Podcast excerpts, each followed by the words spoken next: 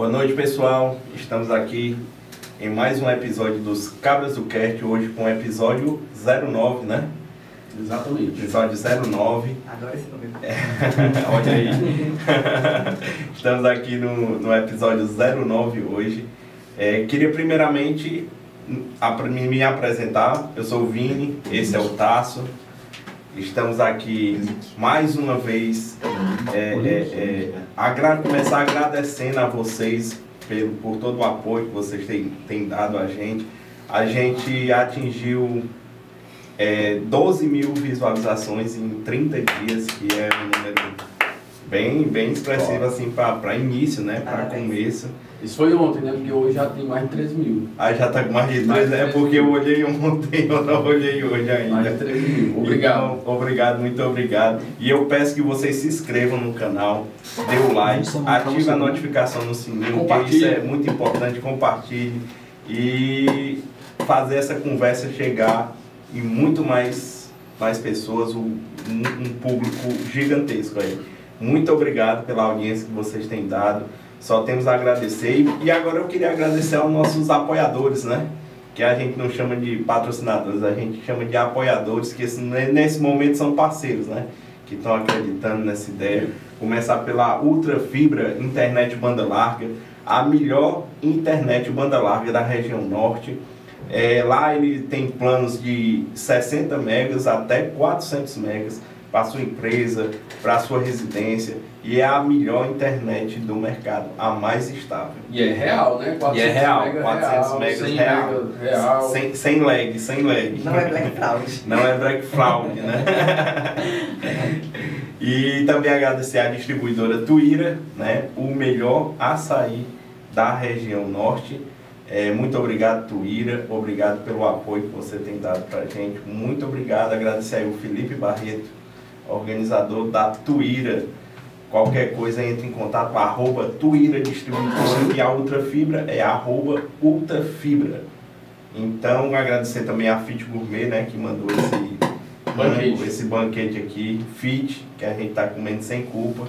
Né? Lá eles têm marmitas, eles fazem é, é, é, é, é, petisco para casamentos, festas.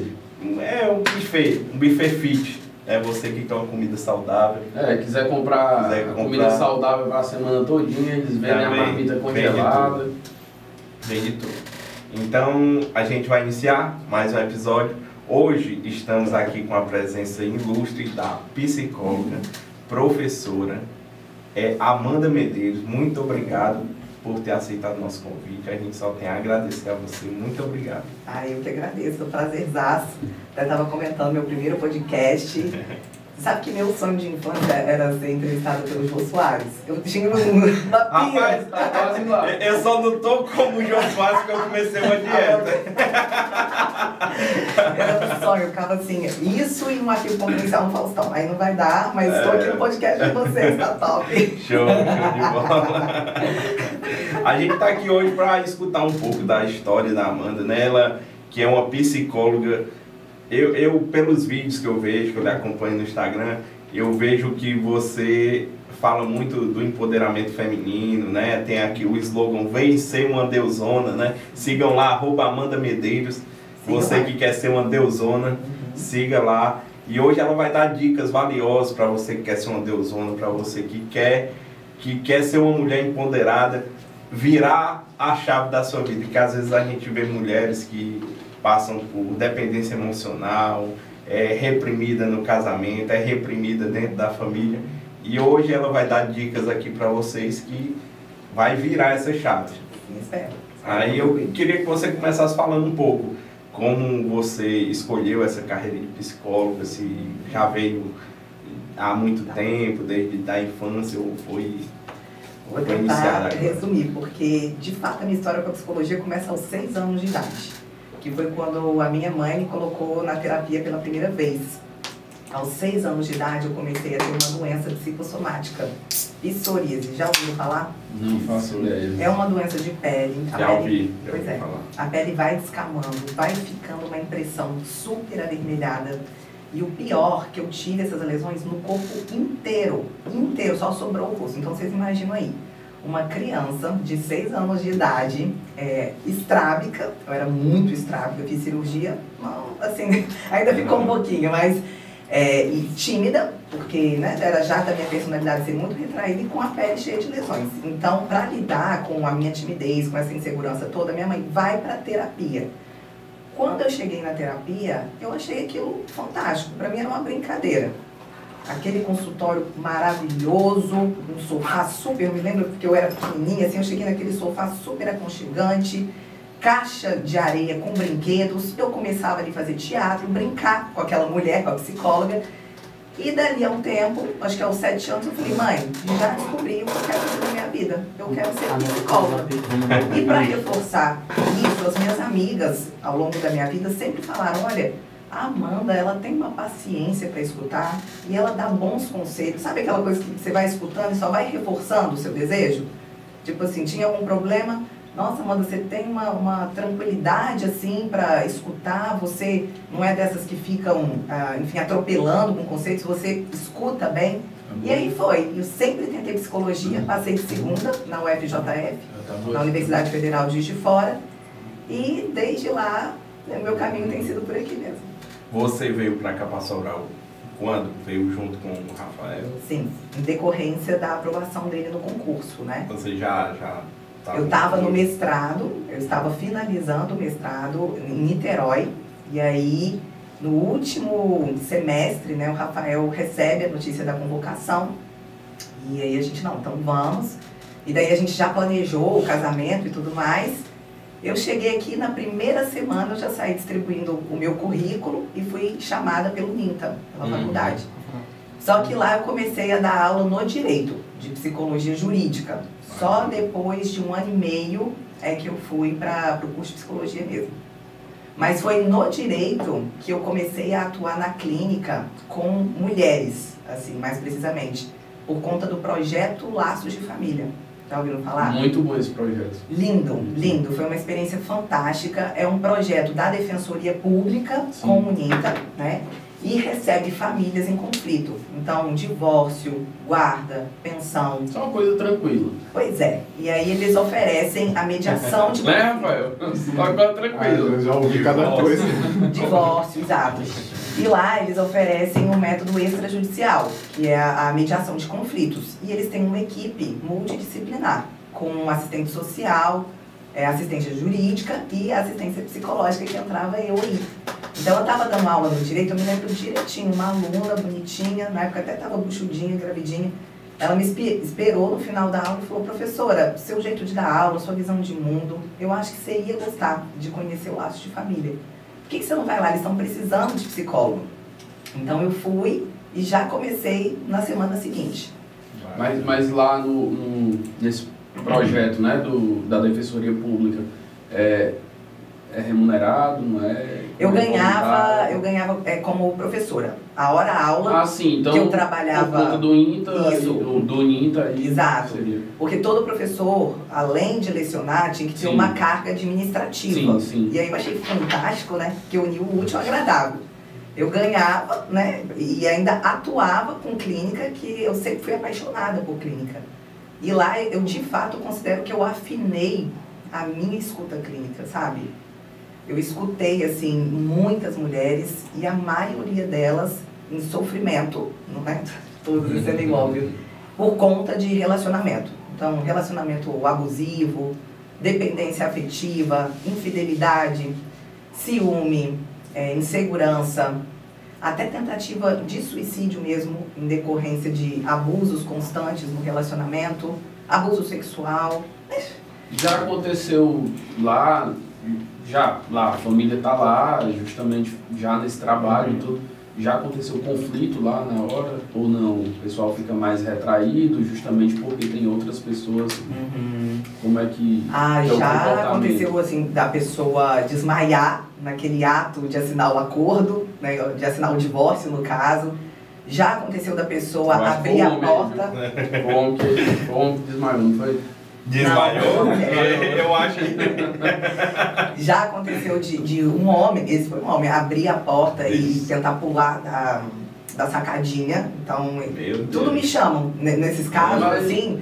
acabam me chamando. Já aconteceu de, de choros compulsivos, assim, de pessoas se exaltarem. Uhum, então já aconteceu bastante conflito no momento da mediação, não é tão pacífico. Assim, porque é aquela coisa, né? A demanda jurídica é a ponta do iceberg. Mas tem uma questão emocional que a galera traz de uma mágoa, de um ressentimento. Então, assim, por exemplo, um. Ah, não, posso, não sei se eu posso falar. Não, se não falar nomes, né? É, é, não tem individualizar o Você tá aí com o delegado aí. Cara, não vai não, vai e, e, alguns, alguns e dois advogados também. Então, um caso de uma pessoa que, que depositou uma, uma expectativa imensa na maternidade, beleza? Então, ela até comprou uma casa já com quartinho de bebê e ela ficava projetando aquilo, o bercinho vai ficar aqui, a janela, o sol entra aqui, então vai ser perfeito, enfim, aquelas fantasias assim de maternidade, que é esse caminho comum para a mulher, né? Maternidade, casamento e tudo mais. E aí, ela tentou e nada. E aí fez tratamento e nada. E aí fez um segundo tratamento que já é né, muito caro, então desgaste emocional, despesa financeira e nada. De repente, uhum. o companheiro dela fala: Olha, eu engravidei uma outra mulher, eu quero pedir divórcio, eu quero comprar sua parte na casa. Sabe?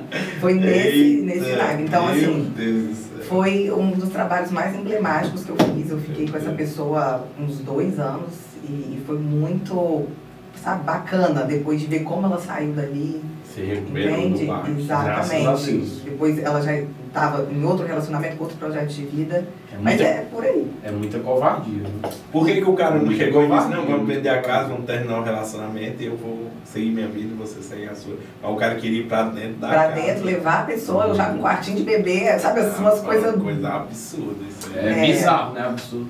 Sim. É bizarro.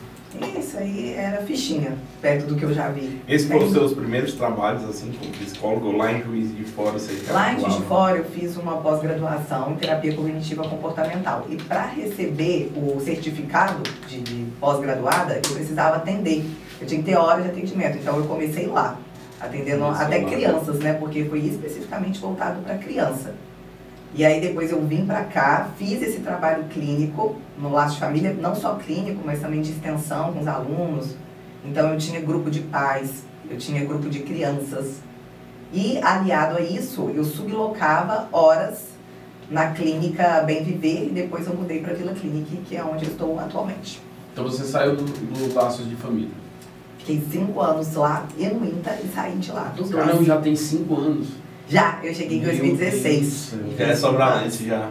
Tirou passaporte, né? Já tá tudo Nossa, já entendi todas as gírias, né? Porque eu, quando eu escutava, a primeira vez que eu escutei uma pacientezinha, ela falou assim comigo, poxa Amanda, é, a minha mãe tava achando que é pra, pra rebolar os filhos no mato. Eu, quê? Tipo assim, eu, não entendi o que, era rebolar no mato.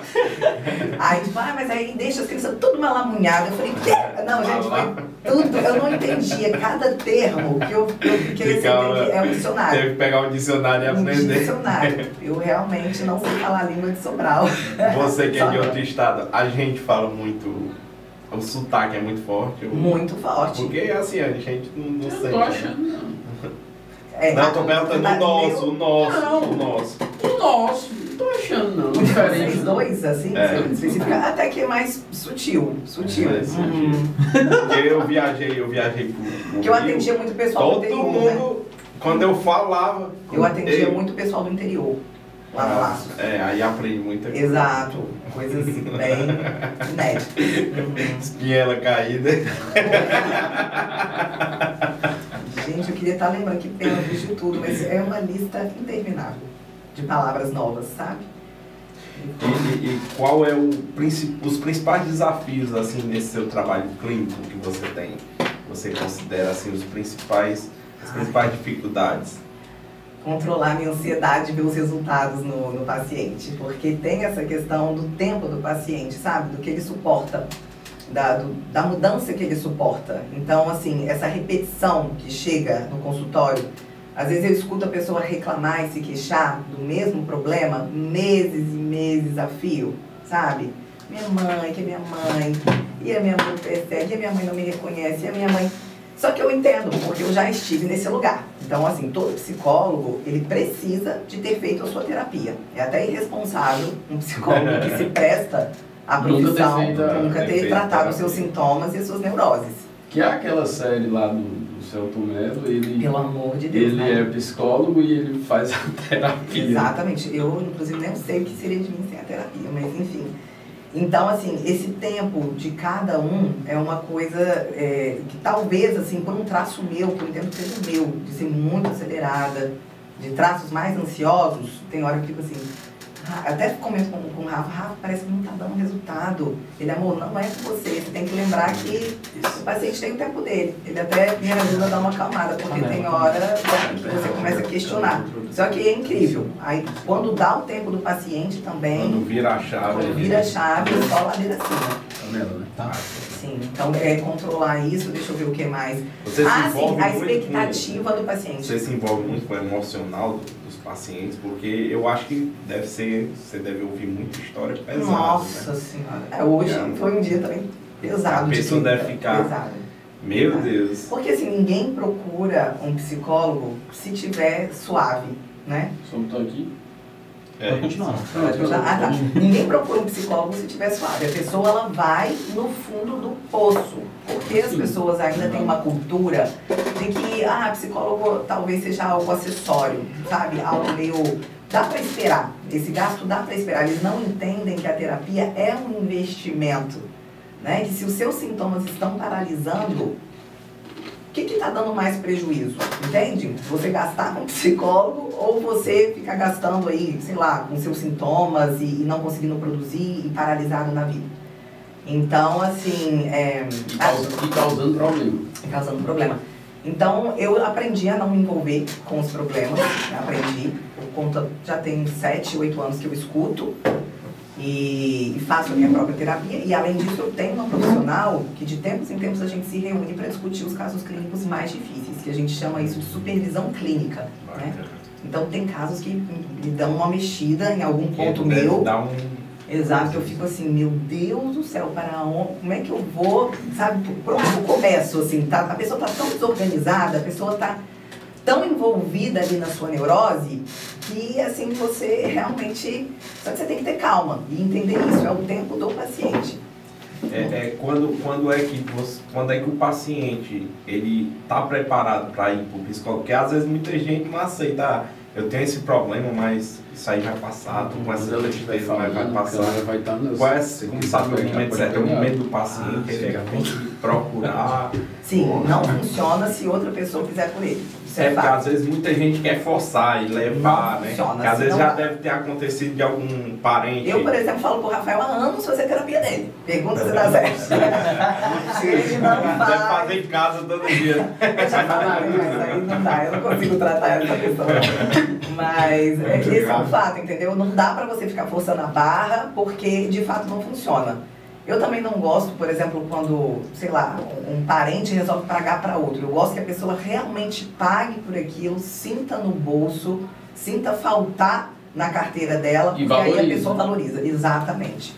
Já tentei fazer, é, não faço mais isso, mas como fala, gente, voluntário. Entendeu? Deixa. É impressionante, as pessoas não engajam, não É porque engajam. o voluntário a pessoa vão empurrando ele. Vai lá, vai lá, vai Ah, lá. quando der, faz, quando não der, não se compromete. Já chegou o Entende? paciente que chegou lá, entrou e ficou calado, não falou nada.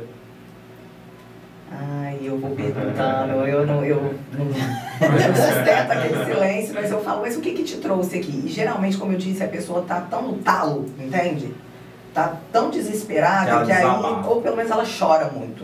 Então, caixinhas de lenço é um item necessário para o consultório de um psicólogo.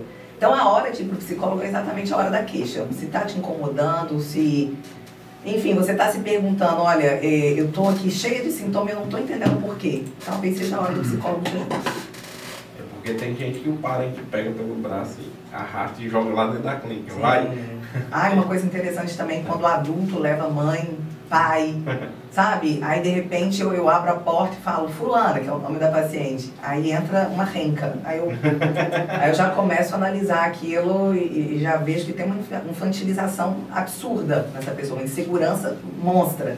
E já aconteceu, tipo, homem de, de 27, 28, aí entra o pai com a mãe. é, menina de 18 anos com a mãe, com a irmã, eu já entendo ali que tem uma dinâmica familiar parece assim que é uma neurose familiar e não da pessoa só. é toda a família que está sofrendo com, com um problema. E, e aí, quando a, a, paciente. Numa situação dessa, que é a família todinha, e aí? Porque só a, a paciente sendo acompanhada hum. vai ter jeito de mudar o comportamento da família? Olha, quando é adolescente, de vez em quando eu tiro um momento para atender o pai ou a mãe. Né? Para falar assim, olha, você precisa me ajudar, você tá entendendo? Você precisa, sei lá, tipo, dar um pouco mais de liberdade, ou dar um pouco mais de responsabilidade. Não pode prender, prender tanto. Enfim, aí eu dou, faço uma, uma sessão, vez ou outra, com o pai e com a mãe. Agora, quando é adulto, eu chamo o adulto na responsabilidade. É, eu falo, olha, pode ser freio, é, faz um corte. Você atende criança, adolescente, adulto? Não, eu não atendo criança. Criança, assim, é, é um outro estudo, é um outro foco de atendimento. Então, assim, é, é o tal do focar, né? Quem quer fazer tudo não faz nada direito. Então, eu optei por atender a partir de 14 anos para cima. Hoje a maioria da, dos seus clientes são mulheres. Mulheres, né? É, que chegam a partir das redes sociais. com problemas de relacionamento. Então, eu sou quase uma referência em, em ajudar a mulher com problemas de relacionamento. E agora eu identifico mais, depois de, de amadurecer um pouco a minha escuta, que por trás da queixa do relacionamento tem uma insegurança e problemas de autoestima. Eu vejo isso, sabe? Um, uma autopercepção ruim sobre si mesma uma opinião negativa, sabe? Tipo, de não enxergar o seu próprio valor. Submissão. De não acreditar que é capaz, que precisa necessariamente do outro para viver, enfim. Que, que é o outro que tem que resolver, que é o outro que tem que escolher. Nessa condição mesmo de, de omissão da própria vida e de, de infantilização, a gente pode falar, chamar, né? Uma, uma certa dependência. Uma dependência. Uma dependência social e aí vem outras é, coisas. Exato. Como tem, tem é, é, assim, tem mulheres que, ah não, não, não quero dirigir, porque o meu marido dirige. Eu Sim. dirijo porque o meu marido dirige. né? Sim. Tem, tem muito disso, infelizmente. Ah, não, não sei pagar conta. Ah, eu não, não mexo no aplicativo porque é meu esposo que mexe, não sei o que, não sei o que. Sim. E aí acaba que. Eu vai, optei por aprender, mas deixar o Rafael fazer. Lá em casa, é. Sim. É, a gente tem essa, essa questão do, dos papéis, sabe? Dos papéis bem definidos. Porque aquela coisa, é, meu tempo é muito escasso. E aí eu foco em aprender mais para conseguir produzir mais e atender mais pessoas com melhor qualidade. E aí ele, ele fica com uma, a parte mais burocrática. Fica com a responsabilidade. É o clipe do chato, né? Mas essa questão da dependência, eu vejo que tem muito da ideia de um amor romântico envolvido, sabe? É, tem muita mulher que tem essa dependência emocional, né? Às vezes o cara traiu ela, fez sacaneou de todo jeito. Isso é o que mais E ela não consegue largar. Parece uma coisa assim, eu não sei se é, é o medo de seguir em frente, é o medo de. Porque eu vejo mulheres, às vezes, que trabalham, que têm o seu emprego, são poderiam ser independentes, não dependem, mas dependem dependem do, do, do, daquela pessoa. Né? Sim, sim. Tem um, um, pouco desse medo e tem também uma certa fantasia de que a coisa vai melhorar, sabe? Tipo, hum. olha, o ano que vem ele vai mudar. Depois que ele parar de beber, ele vai ele se transformar. Vai... Depois, aí, enfim, depois de casar, tem muita essa crença. Né? Muito, muito.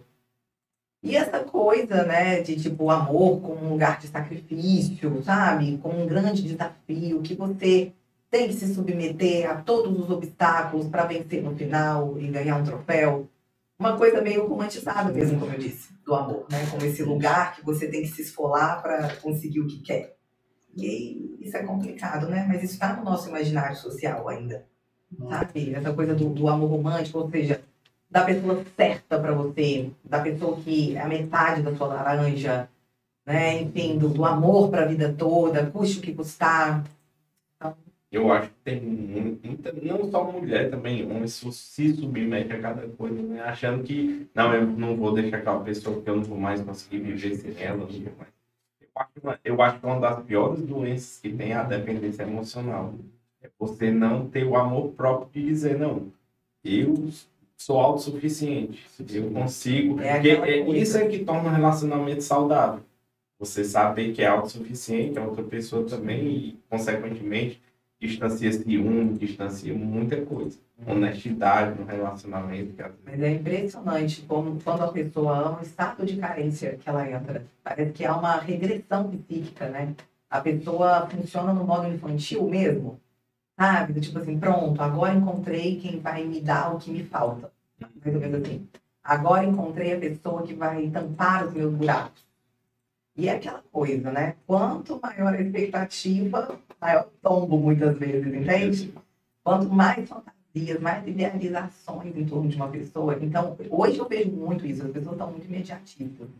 Com aquela coisa do relacionamento que nasce pronto, sabe? Então, encontrei a pessoa e, e essa pessoa, ela precisa cumprir ali alguns critérios. Né? Ela precisa ser assim, assim, assim, assim, assim. E aí, se for assim, tá legal. Se não, eu vou embora. Olha, isso é tão complicado. Por isso que eu prego muito nas minhas redes sociais que o relacionamento é uma construção. Porque, olha, por exemplo, se eu olho para trás no meu relacionamento com o Rafael, né, que a gente está junto há sete anos, eu não consigo reconhecer o Rafael sete anos atrás. Nem a Amanda, sabe? Cara, posso falar? Vou achar aqui. Pelo menos que seja pela frente, né? eu adoro o Rafael. Ele era muito, muito machista. Né? Só pra você ter ideia, uma vez eu recebi uma mensagem dele assim, é, tá de roupa de malhar no centro da cidade?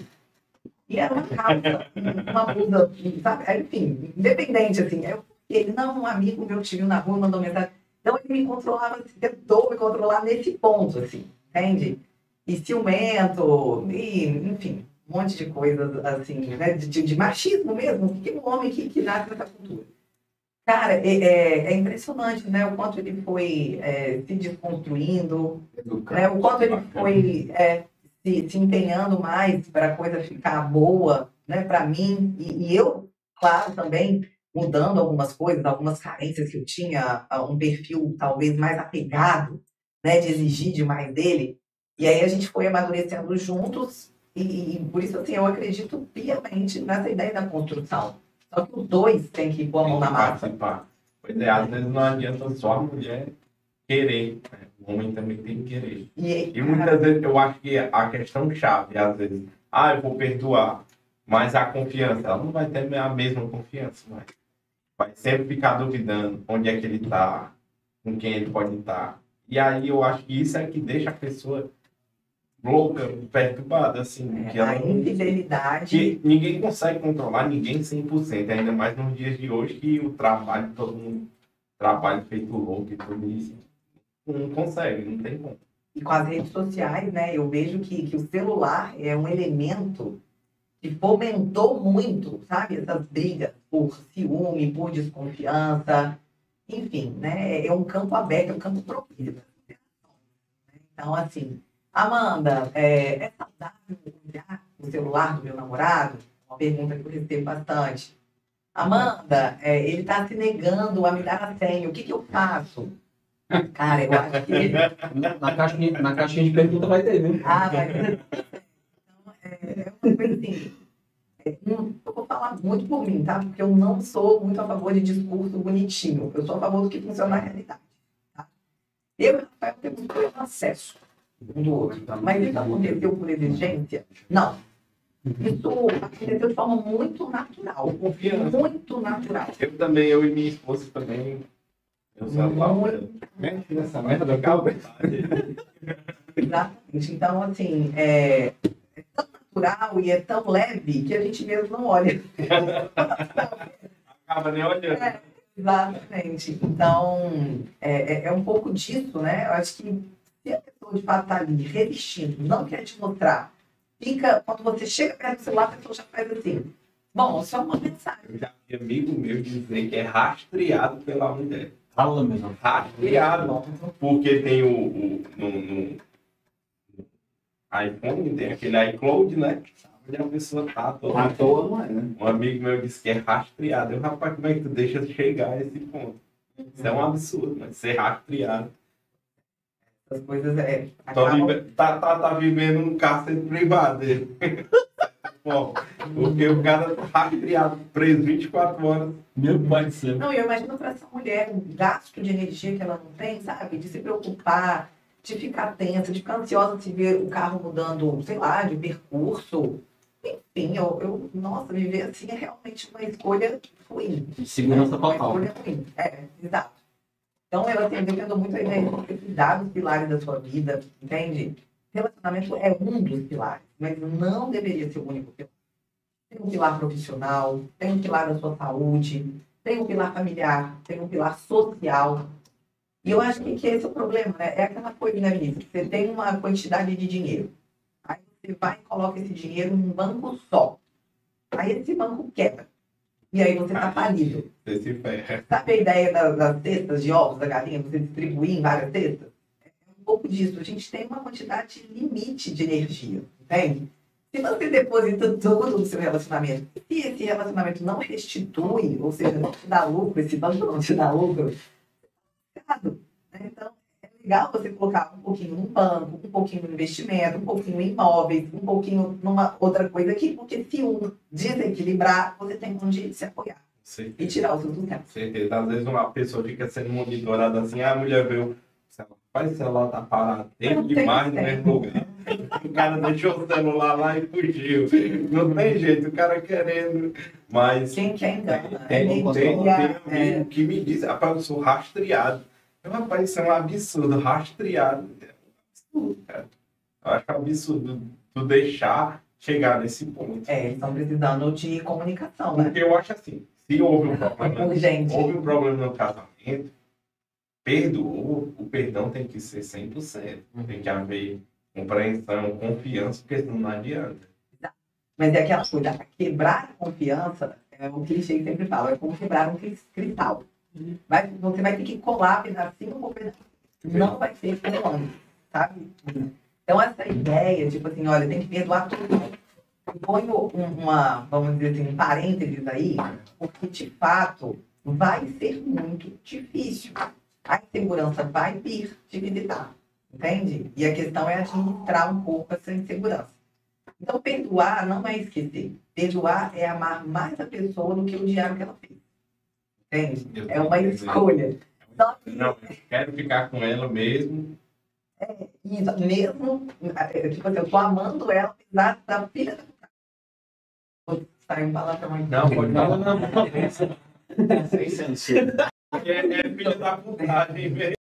É, por isso até que eu ponho o meu Instagram, não sei se vocês vão olhar, é Amanda Medeiros. Não é Pisse Amanda Medeiros, porque eu, eu gosto de ter essa liberdade, sabe? De, de me posicionar como Hum. pessoa. Você vê que eu ponho mesmo a minha opinião, a minha vivência.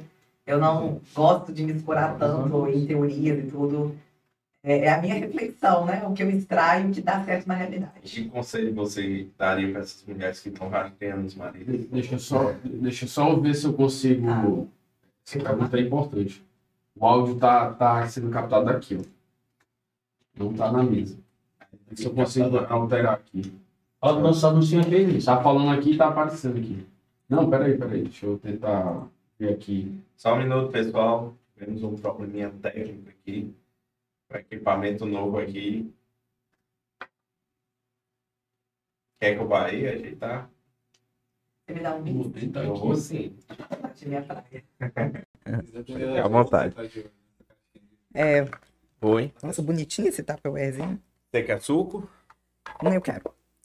E você, Rafael? Não, obrigado. Oi.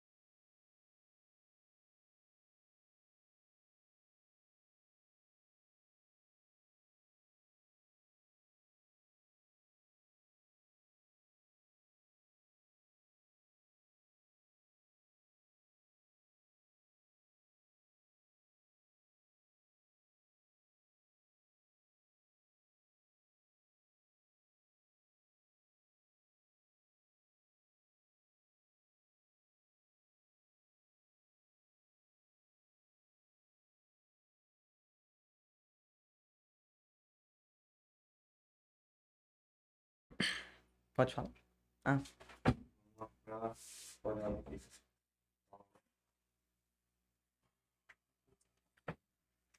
Aí, voltamos. Estamos ao vivo de novo. Desculpa, pessoal, pelo erro.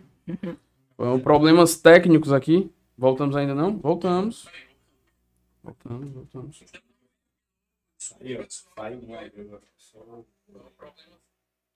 Melhorou, não melhorou a qualidade do áudio?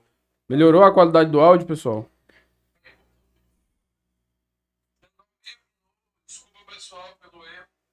Acho que ficou bom agora. Fala aí, Cleber. Fala aí, Clever 706. Eu quero ver se a sua voz está saindo aqui. Oi. Aumenta aí o volume.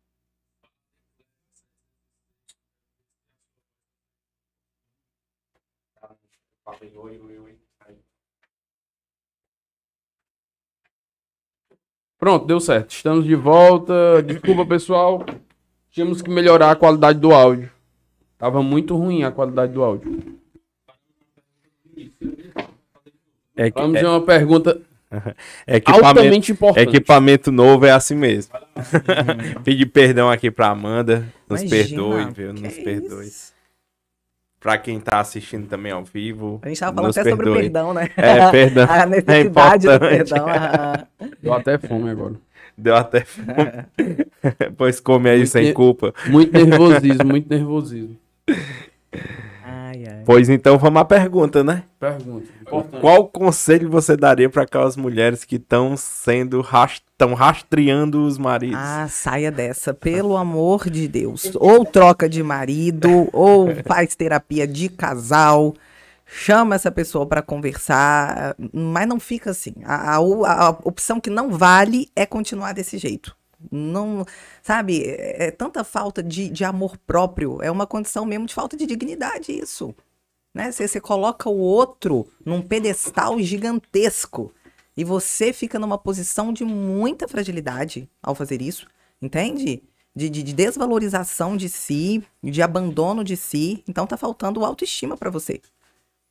Autoestima. Faltando autoestima. viu? Exatamente. Foi muito direto. autoestima, sabe? De repente, será que você não pensa assim que merece mais? Que merece viver melhor? Que tipo de relacionamento você gostaria de estar? É, é nesse relacionamento? É isso que você almejou pra você? Com essa Então- falta de confiança. Eu acho que deve Exatamente. atrapalhar até a vida da pessoa, porque a pessoa tá todo tempo olhando. Cara, ali, eu né? falo se que torna um se vício, né? hoje eu, eu sou uma pessoa produtiva e, e que consigo atender, estudar, produzir no digital, né, dar conta de casa e tudo, é porque eu tenho um relacionamento que é uma fonte de energia pra mim, é um porto seguro, sabe? Então, assim, eu, eu sou super fã da ideia do relacionamento. Acho mais que as pessoas têm que se relacionar, têm que viver um, um amor profundo, porque isso, de fato, quando bem vivido, faz você conseguir explorar as outras coisas, entende? Então, trabalhar melhor, se exercitar melhor, ter mais amizades. Então, se você vive num bom relacionamento, a, a sua vida, de forma geral, floresce. Melhora, né? Aham. Melhora. Só que, infelizmente, não é isso que a gente vê, né? As pessoas não têm verdade. se relacionado bem. Não tem, de verdade. Já chegou casais no seu consultório, assim? Já.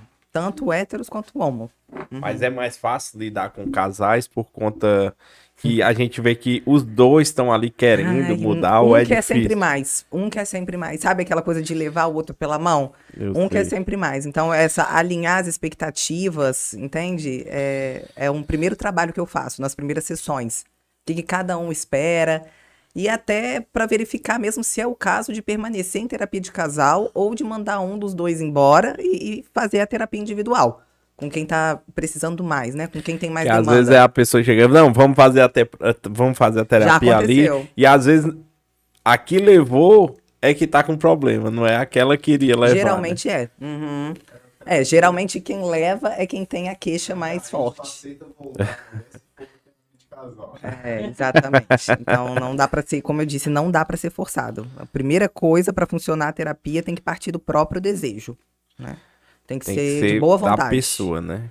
Exato. Já é um processo tão difícil pra ser forçado, entendeu? E- Que terapia não é gostosinho, É, sabe? e, e questão de recaída, quando a pessoa faz a terapia, aí elas passam um tempo sem fazer e recai. Acontece muitas vezes isso. Acontece porque as pessoas. A gente vive em tempos muito imediatistas, né? As pessoas querem resultado pra ontem. E a questão é que a terapia não é uma pílula mágica. Não é uma medicação. Você precisa se implicar no processo que pode levar de meses a anos, olha só. E quem é que tem hoje anos para ir uma vez por semana a um terapeuta? Porque a terapia geralmente é semanal, pelo menos de início. E aí o que que acontece? Dá um mês, dá dois meses, a pessoa ganhou ali uma forcinha, ela mete o pé.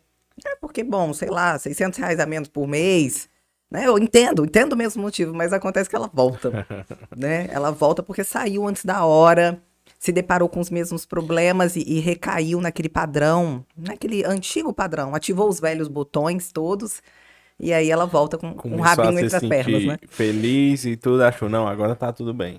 Eu já fiz isso, pra você ter ideia, enquanto paciente, né? Eu já fiz isso. Ai, não, já, já tá muito bom. Já tá... É, não. A gente não prende, né, meu? Eu, Eu, acho que terapia é algo nenhuma. constante, né? Que a pessoa tem que. Ou, É. tem, ou tem pacientes que conseguem. Pronto, terminou o tratamento, ele consegue tocar. Eu acho que a ideia é essa. Eu não tenho certeza, Porque na verdade. tem gente, tem gente que aconselha, né? Não, tem que passar o resto da vida Que fazendo isso? terapia. Não. Já vi psicólogos falando. Eu acho que é, que é do caso a caso. Tem casos de, de neuroses tão graves, assim, de quadros, assim, psicóticos, talvez, que aí, de fato, essa é a recomendação. Mas casos mais pontuais, em que a pessoa, por exemplo, tá tendo um estresse por conta de concurso público, que é o caso do Rafael. E aí a pessoa conseguiu administrar aquilo ali, de repente foi aprovado, pontos. Há um medo de avião. espe- Sabe uma coisa assim, pontual, um sintoma pontual? A pessoa trata aquilo, melhora, ganha qualidade de vida porque a ideia não é que o terapeuta se torne, quer dizer, que o paciente se torne dependente do terapeuta, né? Pelo contrário, a- a- o caminho é da autonomia e da responsabilização pelo próprio percurso, pela própria jornada. Eu não quero paciente dependente de mim, não. Eu dou alta. Aí, Dou alta. Aí, Recebeu o diagnóstico aqui ao vivo, viu?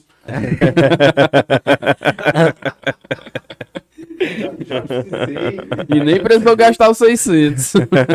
Ai, ai. Depois você me paga, hein? tá? Tô só anotando no caderninho. Só anotando. e- e BMW. olha aí, olha aí, olha aí. Ai, Quer, ficar melhor- com, quer ficar com Pantera Negra. É melhor pagar 600, viu?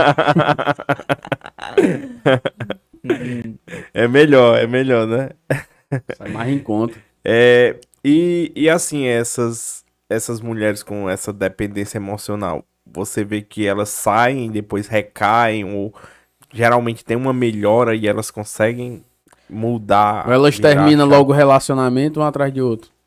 Ai, cara. Antes da terapia, a gente vê esse padrão de sair de um e entrar num outro. Na verdade, precisar já de um outro para conseguir sair daquele Sair do- Você tá entendendo? Aí vai de um e um e, e não dá conta de ficar sozinho. Então, assim, na minha concepção, um bom critério para você se relacionar bem é conseguir ficar sozinha, primeiro.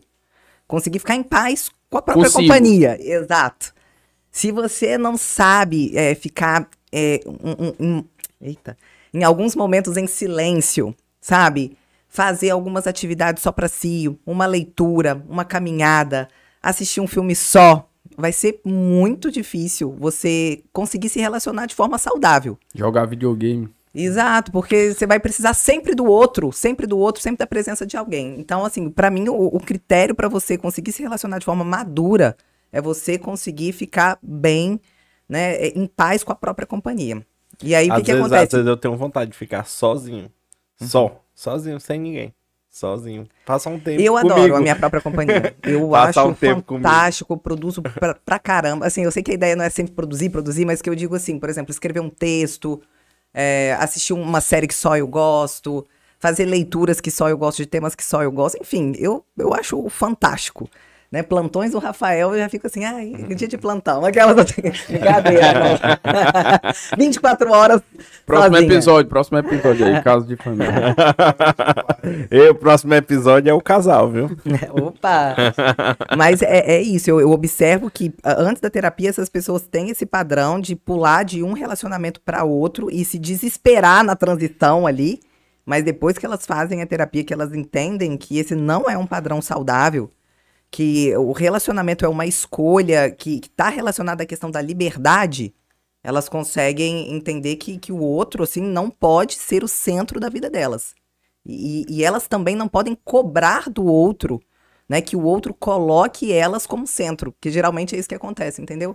Elas colocam o outro e ficam orbitando em volta do outro, igual um mosquitinho orbita em volta da luz. Só que elas exigem que o parceiro faça o mesmo com elas, né? E aí a coisa toda desanda. Essa, essa reciprocidade Aí é onde que, desanda. que não é Que saudável. não é reciprocidade, né? Porque é uma cobrança, vira Uhum. cobrança. A reciprocidade é natural, né? Você entrega pro outro por amor, por desejo, por, né? por essa um tem a liberdade. senha do outro e tal. É, mas tranquilo mesmo. Mas é, na dependência não é isso que acontece, né? É tipo um vício mesmo. Você precisa daquilo, é condição para você conseguir viver, para você conseguir ter paz e, enfim, desanda um pouco. Agora, é, é, a terapia ela ajuda você a mudar de comportamento, a melhorar e tudo, etc. E o que a gente. Que teve uma, uma reportagem que passou no Fantástico em relação a coach, né? Eu tenho minhas, minhas restrições em relação a coach, Uhum. mas enfim. O que é que acontece? É, tem um coach aí que se auto-intitula o maior do Brasil. Ele disse que para reprogramar o cérebro só precisa de 50 minutos, uma Ah, hora Gente. e tal. E ele saiu no Fantástico e ele falou, não, só pra... E a, e a repórter perguntando, e, e o neurologista dizendo que não, vixe, para reprogramar um cérebro tem- leva muito tempo e tudo, é, uma, é, uma, é toda uma vida. Mas o Toda coach uma não, vida. o coach disse que era em 40 minutos. Nossa. Então, você como... é essa? Não, e vo- você como profissional, né, Uhum. psicóloga, Não é isso que eu vejo na minha clínica. Pois é. Eu nunca mudei a cabeça de ninguém. em 50 Pois na é. verdade, eu nunca mudei cabeça de ninguém, né? Eu ajudo a pessoa a mudar a própria cabeça. Né? e é isso, né? Aham. Teoricamente, a reprogramação que ele fala é justamente sobre isso, que você vai dar um reset no seu cérebro. Ai, meu né? pai. Um reset, Pronto, esquece reset, de tudo. E pronto, e começa e você começa. Gente, o comportamento mas é- muda é, é completamente. blackout, né? Ele, ele sabe o botão do cérebro. onde É, mais ou menos isso. Você não. não, né? Mas, enfim. é, O que é que você acha? É, o Quanto tempo leva para a pessoa Hum. começar a, a- a ter essa al- alteração de comportamento e tudo, melhorar? Que é uma, uma, uma mudança de cultura, você mudar o seu comportamento, não é fácil. Não é Isso. fácil, tem muita resistência, tem muitas recaídas, né? É, é- é muito difícil mesmo você reestruturar o seu padrão de crenças. É, enfim, você entra em conflito inúmeras vezes, sabe? Quando você tá mudando ali, vamos dizer, de, de identidade, de vez em quando vem uma vozinha e fala: opa, fake news, sabe? Você tá querendo enganar quem? Querendo ser fitness agora? Você tá achando o quê? Volta pra sua vida de antes, entende? É aquele advogadozinho do diabo que fica ali. Então, assim, cara, é, é- é muito difícil, é é uma verdadeira sacanagem o que esse coach tá fazendo, sabe? É- Isso recai como uma, uma cobrança e as pessoas acabam se sentindo fracas, né? Porque não conseguem mudar em 50 minutos. Você imagina quanta gente frustrada não deve ter por ter comprado a ideia desse coach irresponsável. Sinceramente, eu nunca vi esse- da boca de outro coach algo parecido com isso. E, e, de fato não, não tem evidência científica nenhuma. E o que eu acompanho é um trabalho, como eu disse, de meses para anos. Para a pessoa começar, sabe, tipo assim, a, a se comportar de uma forma diferente, sem autossabotagem, né? Sem ser acometido por culpa, porque tô mudando, tô melhorando, mas eu acho que eu não mereço isso, mas eu tô rompendo com a minha tradição familiar, mas que imagem que eu vou ficar perante os outros se eu mudar demais? Será que as pessoas vão me reconhecer? Será que eu ainda vou ser amado? É tanta coisa, o ser humano é muito complexo. E, e geralmente ele está enredado nesse drama familiar, né? Do que, que minha mãe desejou para mim, do que, que o meu pai desejou para mim. De repente eu vou largar a medicina para fazer teatro. Mas, meu Deus do céu, acho que ninguém vai suportar isso e, e eu vou ser deserdado. Enfim, então as pessoas elas entram nessa fantasia que demora um tempo, sabe? Para a pessoa deixar essa fantasia cair e para construir uma nova que faça sentido para a sua vida. E É um trabalho artesanal do psicólogo. É um artesanato ali, ó, de pontinho em pontinho.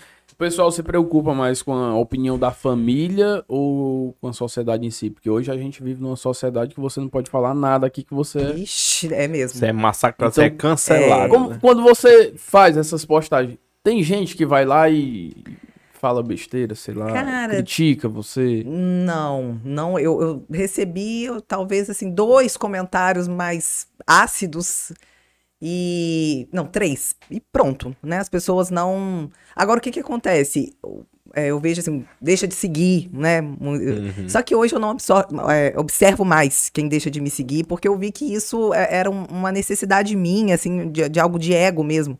Pra que que eu tô preocupada, né? Se, se meus pares, porque esse foi meu maior bloqueio quando eu entrei nas redes, sabe? Do que, que os meus pares, ou seja, o que, que a galera da psicologia ia pensar de uma psicóloga que posta corpo, que posta treino, que posta casamento, que posta gato, cachorro, e não, não fica ali, né, naquela coisa meio acadêmica, meio hermética. Porque a minha ideia é exatamente tirar a psicologia desse lugar hermético, desse lugar difícil. Trazer quero mais que a sociedade. psicologia seja fácil, que as pessoas entendam e, e possam aplicar. Então, enquanto eu tentei ficar nos textões de psicanálise para agradar os meus pares, para eles olharem e falar: olha, Amanda estudou, Amanda sabe muito. Eu não tinha o engajamento que eu tenho hoje, sabe? Falando hoje, com pessoas. é, hoje eu uso termos muito simples. E olha, eu vou te falar, o simples é o mais difícil, sabia?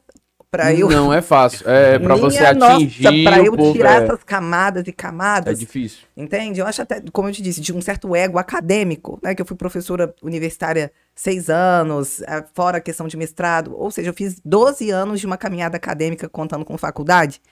Então, assim, para eu me livrar um pouco disso, eh, foi um processo de desconstrução, né? Então, o, o que mais doeu, o que mais foi difícil foi me desapegar do que os outros, especialmente profissionais, iriam pensar de mim. A minha mãe, ela me criticou um pouco, né? eh, Mãe, você tá assistindo, com certeza. Mas a sua crítica foi de cuidado, eu entendi. Tipo assim, minha filha, não posta tanto. Cuidado Se com isso, não se expõe. Pra que isso? Deu pra ver a placa do seu carro, sabe assim? Eu entendo. ok. Mas é, é isso, né? Eu, eu quis estar... Eu... Seu genro é delegado. Nem Exatamente. mexe, não. Mas é, é um anseio mesmo por... por... Como é? Por ser perigoso. Mas enfim, eu, eu acredito muito nessa, nessa frase, né? Que pessoas conectam com pessoas. Então, quando eu fiquei só no profissional, profissional, profissional, parece que eu não acessava as pessoas. Quando eu resolvi colocar um pouquinho de mim ali, é impressionante. Feedbacks, depoimentos, as pessoas falando, Amanda, eu me né, inspiro em você. Poxa, que legal, você tá cansado e foi treinar. Poxa, que bacana o seu relacionamento com seu esposo, né? Dá pra ver que tem uma harmonia, tem uma sintonia bacana. Poxa, que bacana seu cuidado com seus bichinhos. O que, que você tá usando no seu cabelo?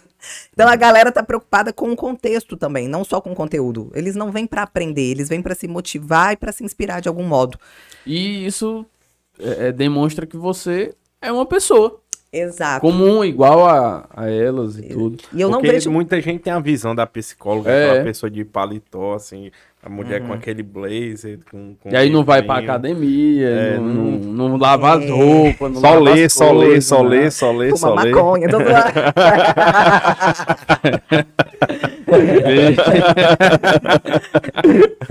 não foi pra mim, não deu. Não gostei. Não rolou, né? Ah, não, eu, sou- eu prezo muito pela coisa da atividade, Deu- deu de uma- ficar esperto. Deu uma bad trip, uma canseira, né? Exato. Eu já sou um pouco distraída. Aí coloca isso aí no meio, não, Não dá, não né? funca. Não rola. Ai, Show bom, né? Mas, cara, é- eu vim para o delegado aqui, né? É, Rafael, fala sério, a gente veio do ICH, do Instituto de Ciências Humanas de uma federal. Então, É, Imagina. É inevitável. É, ine- farinha, é né? inevitável, é É. inevitável. de repente você comia um brigadeiro, aí você tava.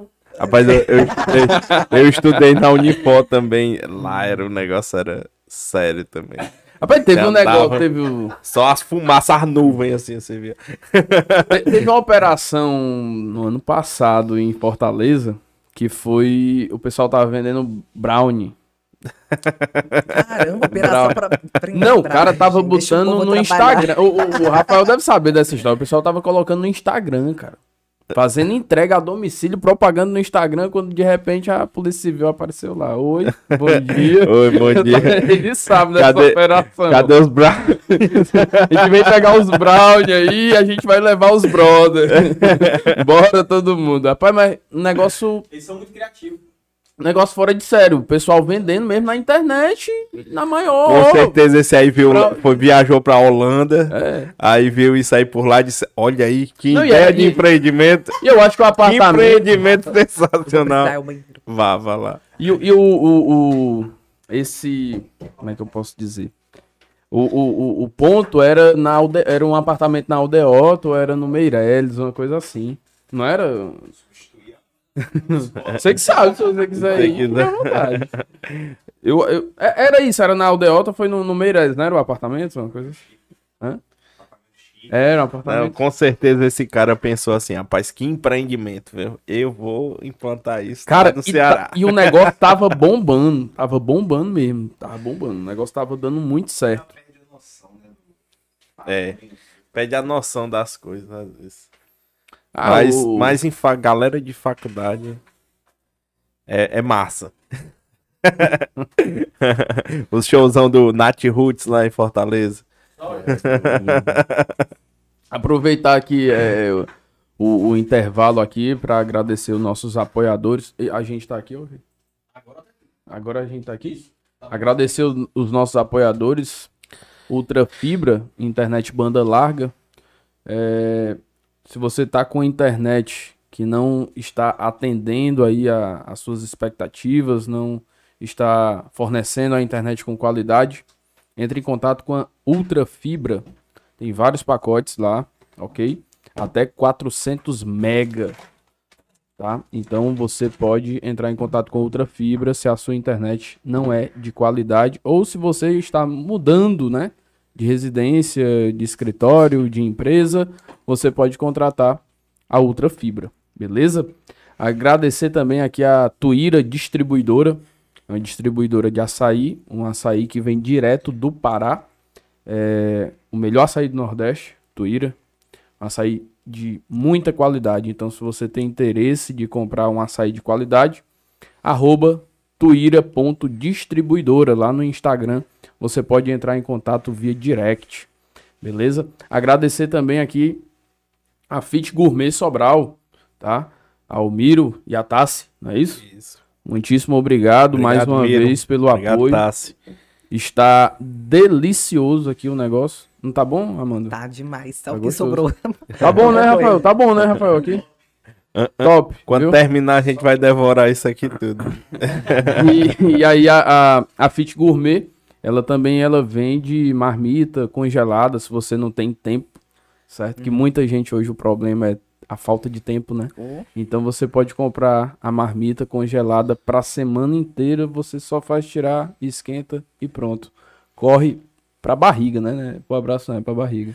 É direto pra barriga. Então, é, e músculos. buffet também pros músculos, né? E buffet também, se vocês têm interesse num buffet é, gourmet, né? E mais fit, é, entre em contato com a Fit Gourmet Sobral, arroba Fit Gourmet Sobral. É isso, né? É E isso. se não é inscrito no canal, por favor, Se inscreva-se inscreva-se. aqui no canal, Cabras do Cast. clique no sininho. E Cabras do Cast Cortes. Isso, dê essa força aí E pra se nós. inscreva e, e vá lá também no Instagram da arroba Amanda Medeiros, né? Dicas sensacionais aí para as mulheres, casais, até homens também, para aprender como se comportar. Show. É. Ai, eu gosto, adoro. É verdade? adoro quando vem público masculino também. Você tem muito, você tem muito público masculino assim que interage com você? Ah, ou pela análise lá das estatísticas, é só 20%. 20%, 20%. ainda é um número bacana. É os cabas que fica puta aí vão lá ver quem é. É engraçado, eles vêm e põem o arroba da namorada em alguma postagem, entendeu? Tipo, olha aqui. Olha ó. aí, Se liga aí, ó. que Esse negócio de rastrear o celular aí, ó. Se liga estrear, aí. pegar a senha. Ai, é. Tá stalkeando. acontece uma, uma briga de casal no meu perfil, é muito engraçado. Não, não vai- não, mas aí o ciúme também é sua culpa. Não, é você, não sei o quê.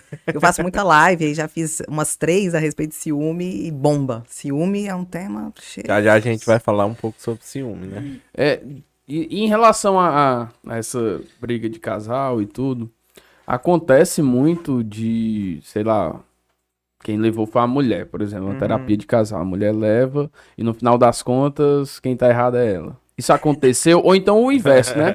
O homem, ó, vou levar você lá, que é pra você ver como é que é o negócio, que não pode estar me seguindo, me stalkeando. Aí chega lá e ele descobre que é ele é que tá errado. Que ele que tá errado. É, Olha, é, é, é muito. é Porque assim, geralmente o casal vai e quer me pôr nessa posição de juiz aí que você falou. Quem é que tá certo, quem é que tá errado. E eu não entro nessa. Não atendo essa demanda, que eu não tô ali pra julgar. Não tô ali pra julgar. Sou neutra nessa parada. Então, assim, acontece um processo de, de reconhecimento. mesmo sabendo que tá errado. Me- é, eu deixo as pessoas, né? Mas aí eu vou apontando, eu vou provocando, entre aspas, e por fim elas mesmas declaram: é, tipo assim, é realmente, eu tô pegando pesado aqui, né? Realmente, enfim, é, eu interpretei mal, elas mesmas acabam chegando à conclusão. Mas não porque, de repente, eu, eu fiz um tribunal ali e disse: olha, você tá certo e você tá errado, e você ganhou. Porque no relacionamento eu vejo assim que no amor quem ganha perde, sabe? É, é- não é um contra o outro, é um com o outro. Então não tem essa assim, olha, eu vou- eu ganhei, eu tô feliz e você perdeu aí e tá triste. Bom, esse é um cenário triste assim para um relacionamento. Os dois perdem. Os dois perdem, porque o bem-estar dele é o meu bem-estar e o meu bem-estar é a felicidade dele. Tem que ser assim. Agora, agora eu vou entrar num É. tema um pouco polêmico aqui. Casais com filhos. Você já atendeu casais com filhos? Porque às vezes no relacionamento tem muita cobrança.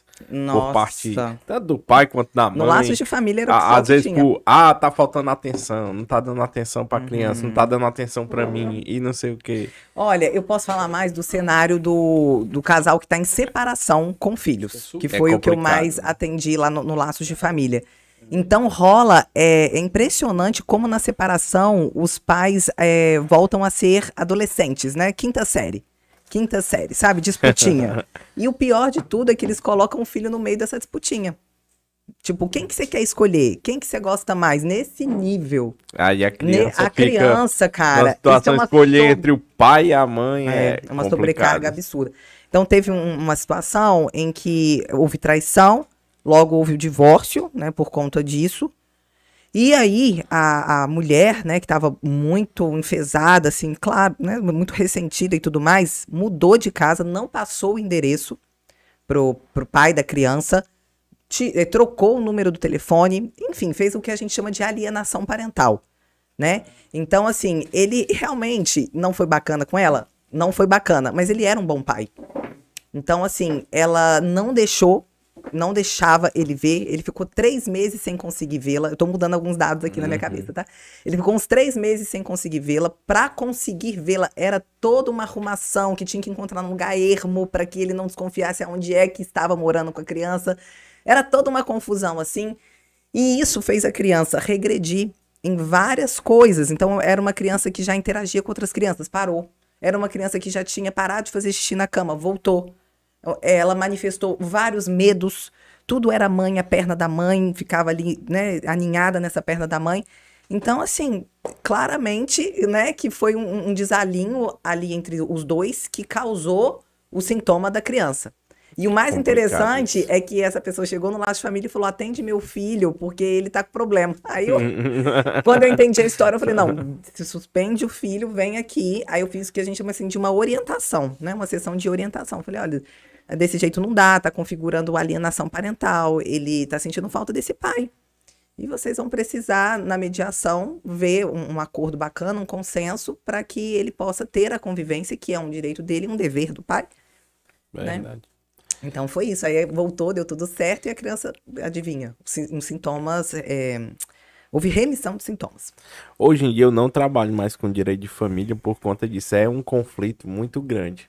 Teve uma vez que a mulher chegou, olha e tal, tem um filho com um fulano de tal, ele trabalhando sei aonde e tal, eu quero uma pensão. Aí eu consegui a pensão ser descontada em folha, não sei o quê. Aí a mulher, sim, mas agora eu quero que você obrigue ele a ver a minha filha. Aí eu, isso aí eu não posso fazer, porque se ele não quer ver, aí eu não posso obrigar. E eu via, né, que a criança sofria bastante, Ou as bichinhas são as que mais são. porque o pai dizia que ia buscar e não ia, no Natal dizia que ia deixar presente e não ia, Uhum. né? Achava que que, que eu tá pagando aquela disso? pensão Uhum. supria tudo. Eu vejo que a, é, a ideia de que com a dissolução da conjugalidade acaba também a parentalidade. Esse, esse é, é uma- é uma questão, acho que, de uma cultura meio patriarcal, né? De que a família necessariamente é o casal dentro de casa com as crianças. Mas não é isso. É isso também. Mas uma família divorciada é um estilo de família. É um formato de. fa- A família não acaba com o divórcio. Ela só ganha um novo formato. E aí eu, eu entendo que, que na cabeça de muitos homens, uma vez que o casamento foi dissolvido, as responsabilidades parentais vão por água abaixo, assim. É impressionante o número de homens que não se sente mesmo convocado à paternidade. Tipo assim, ah, não, agora. Às não vezes devo- acha que se separou, nada. pronto, não é mais responsável pela criança. Exato, exato. E lá na Inglaterra agora tem um, eles estão fazendo um um novo um novo layout, né, digamos assim. Não, o, o casal não não vai cada um para um canto e a criança vai uma semana para casa do pai, uma semana para casa da mãe. Lá agora eles estão permanecendo na casa Uhum. e quem muda de casa são os pais. É, Uma semana vai tem o uma pai série de psicanalistas na, que naquela casa. Uhum. e na outra semana quem vai é a mãe. Ou seja, a criança fica na mesma casa, no mesmo lar e com os pais, só que não juntos, todos juntos, mas ela ela sofre menos, né? Ela sofre, o impacto é menor. Sim, né? tem algumas teorias, né, que defendem que para o bom desenvolvimento da criança, ela precisa de estabilidade e previsibilidade. Então, só o fato de ficar indo para casa de um uma semana, indo para casa de um outra semana, dá uma bagunçada, dá uma desestruturada E na cada criança. um tem sua rotina. Exato. E aí quando fica na, na casa a criança, Pelo tem a menos, rotina da criança. uhum, né? na, E estrutura, aí- na infraestrutura fica igual. Exatamente. Sim, sim. Eu É, acho que seria a- um bom cenário, é, mas é, é muito interessante. Agora pra cá, é, é, é uma outra Alinhamento que chama. Não pega aqui por causa da da finanças. três casas. São- Exatamente.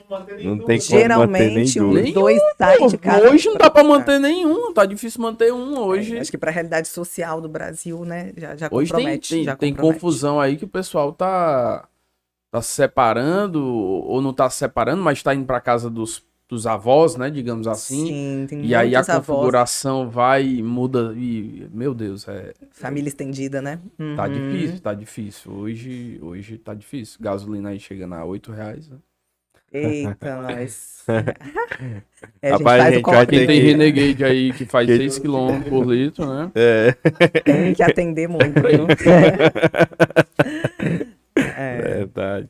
E agora falando um pouco sobre relacionamento abusivo, né? Hum, O ciúme é uma parte desse. É a maior causa desse relacionamento abusivo é o ciúme, ou tem outras causas que você considera assim que eita. é importante também? Uhum.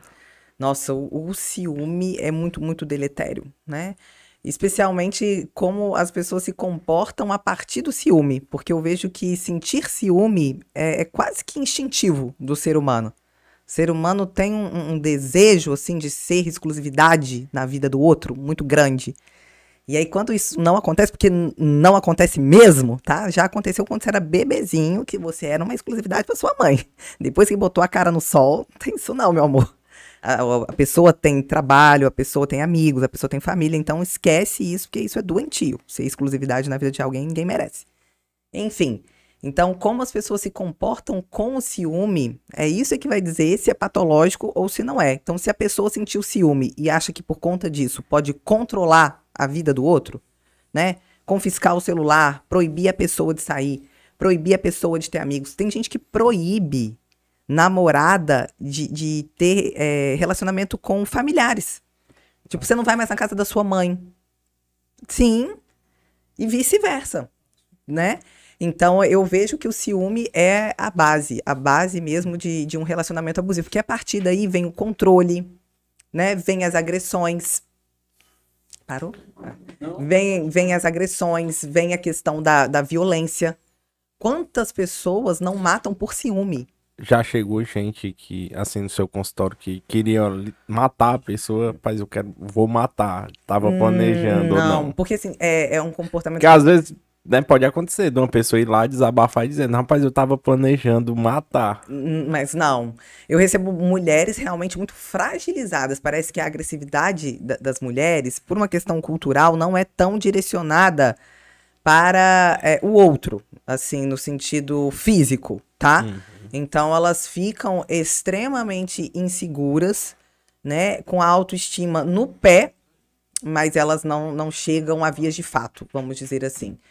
Então, é... não é isso. Mas você atende muitas mulheres assim com esse problema de relacionamento abusivo. É a maioria dos atendimentos ou não? Hum, não, eu, eu vejo que, que a palavra abusivo, ela ah, foi, assim, muito divulgada, muito difundida, É. assim, e qualquer problema, você tá chamando o outro de abusivo e, e de tóxico.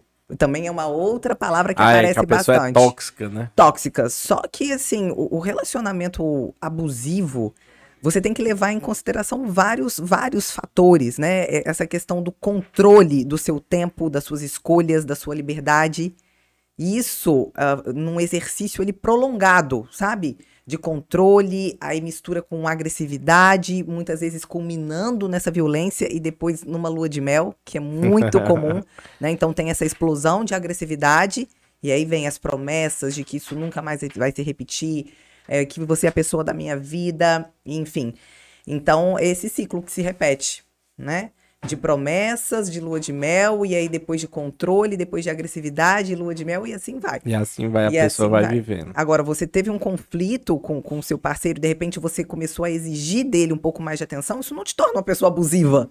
Isso É. te torna é uma pessoa carente, que está num momento de carência. Vamos ter cuidado com esse termo abusivo, porque assim, tá, tá ficando muito E é um batido, termo, e é um termo banalizou, muito usado, banalizou. né? A pessoa tá muito usando muito. Abusivo, abusivo. Aquela pessoa teve um comportamento abusivo. Aquela pessoa tá num relacionamento mundo tem, abusivo. sabe? Dentro de um relacionamento, quando você tá mais frágil, mais chateado, até às vezes na TPM mesmo, né? O cara às vezes não tá num bom dia e aí de repente ele não te tratou como você gostaria.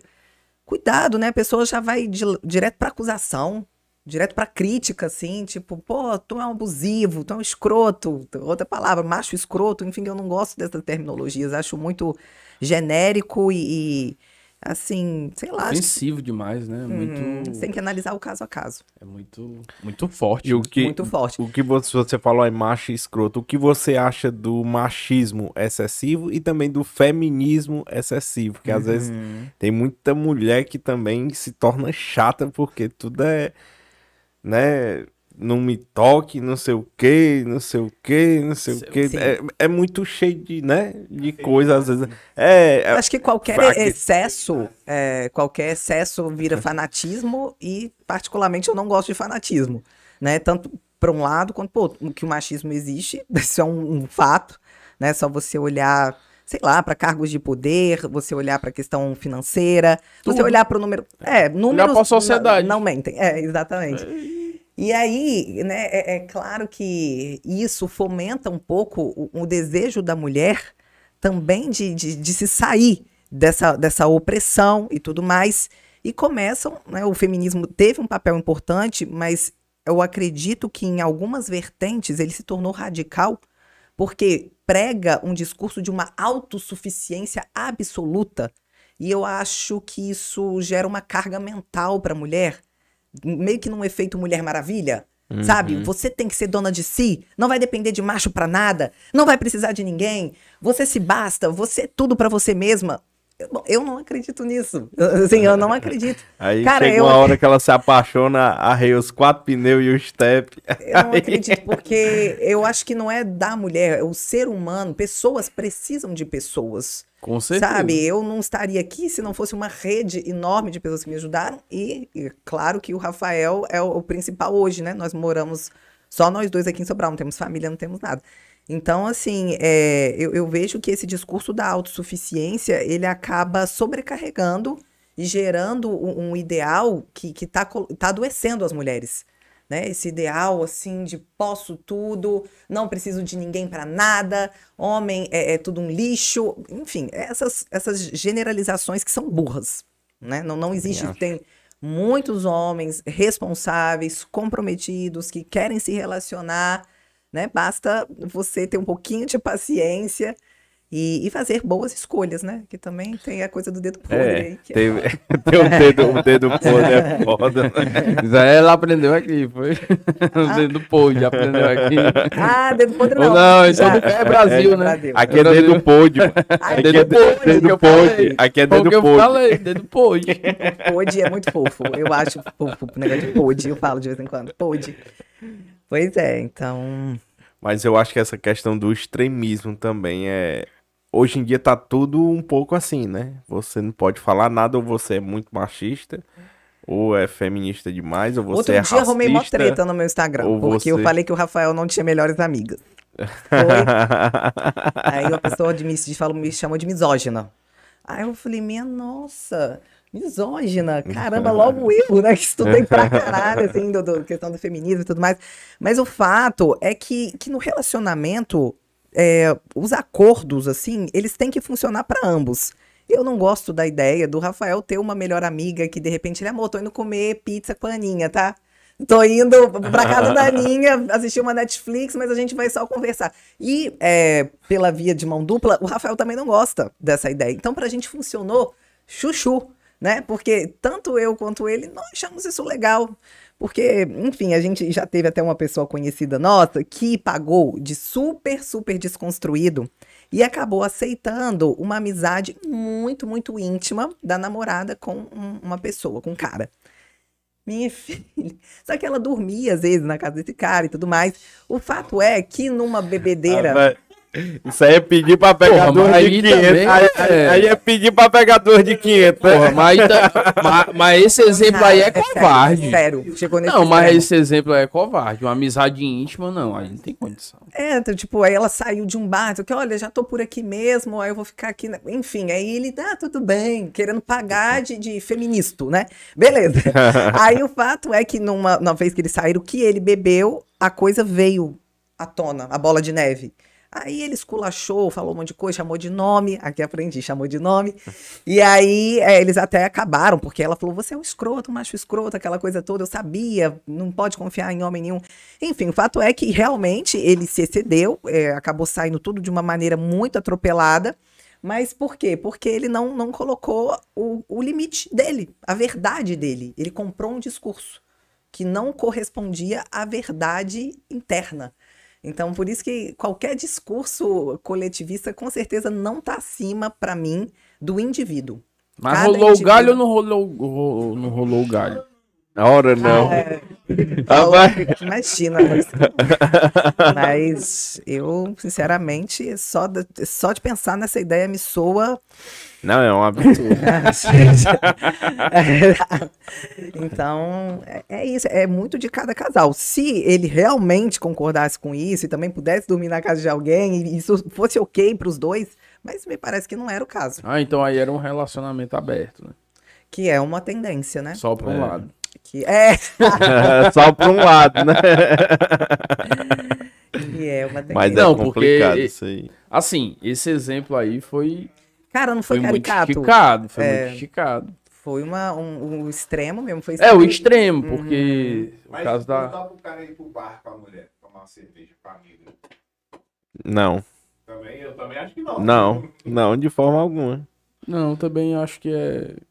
Tudo tem limite, né? Eu tenho Pode limite. ter amizade e tudo e tal, Tem mas amizade. esse negócio Rafael, de beber e dormir na casa de não sei quem. Isso, É, eu tô não, falando aí, disso, é, pô, dessa amizade não. íntima, sabe? Não, aí não. Troca fotos. Não, isso não. Não, aí. Aí é não vai demais. Cara, Não. tem uma Não, coisa não. que eu vou ficar lá, tipo, aceitando, mas internamente aflita, incomodada. Morrendo, se acabando. Oi, é. não, hum, hum.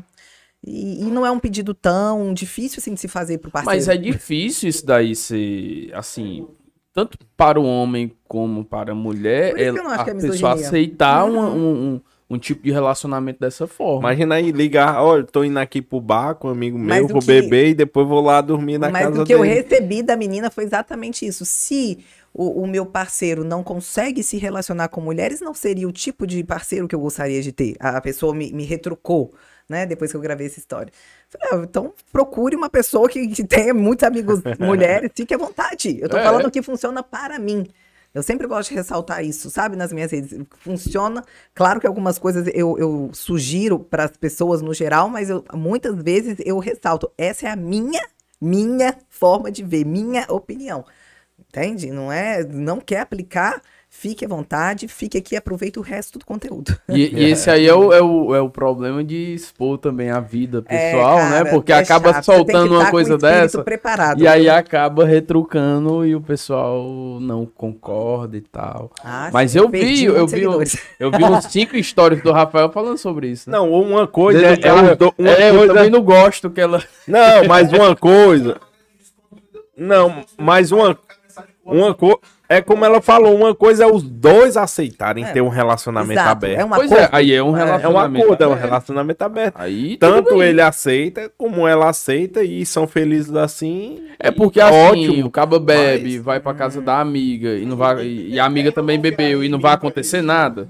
Parece que. Ah, é, isso aí é discurso- piada, o né? cãozinho falando aqui. Não, o né? negócio de cãozinho, não, não tem negócio de cãozinho. Cara, eu nem chego a, a avançar tanto na imaginação. Já paro logo no não ter nem essa Não, é amiga. porque Essa não, amiga não nem tem, não tem condição. Isso aí é, é brincadeira, né? O último caso que, Mas- desse aí que eu conheço que aconteceu, acabou engravidez. A parte, cara. Mas, cara, Fala você não. sabe que Fala falando... não, porque da última vez. Esse, é, é, é, é, a, a esposa dele falou pra ele: Olha, eu tô grávida. Aí ele contou, né? Aí pá, pá, pá, pá. Aí ia fazer uma surpresa pro pai dele. Aí eu fui na live e soltei. Ah, pai, ele aqui também, ó. é, Vai ser pai e tal. Eu, eu podia falar e ele. Não, cara, ia ser surpresa. Eu, ah, A foi. gente tentando preparar uma surpresa pra dar uma- um negócio Desculpa pros avós, né? E, Foi porque eu quis, não, e viu? Foi sem querer. Preparar pra mamãe, papai, Desculpa, pra mãe Kelly. dela. Aí ele fala ao vivo Kelly, aqui. desculpa, Aí- viu, Kelly? Não- todo mundo assistindo. Traga prazer. Aí depois que eu saí, todo mundo, parabéns, não sei o que, a família todinha e tal, amigo, falando parabéns, Mas parabéns. querer. Ele disse que não dormiu a noite. Com Aí vai, aí vai que, que, que eu solte aqui a, a história aí sem querer. Então, os caras Ei, a gente vai fazer o- aquele exame pra saber o sexo, né? Fazer o chá revelação. eu Vou deixar o exame contigo. Aí vai deixar comigo. Só não pode ter live até lá. Estourar o balão. Não pode ser azul, né? Tem que ser um verde água, porque azul é machismo. E ela tá tô brincando.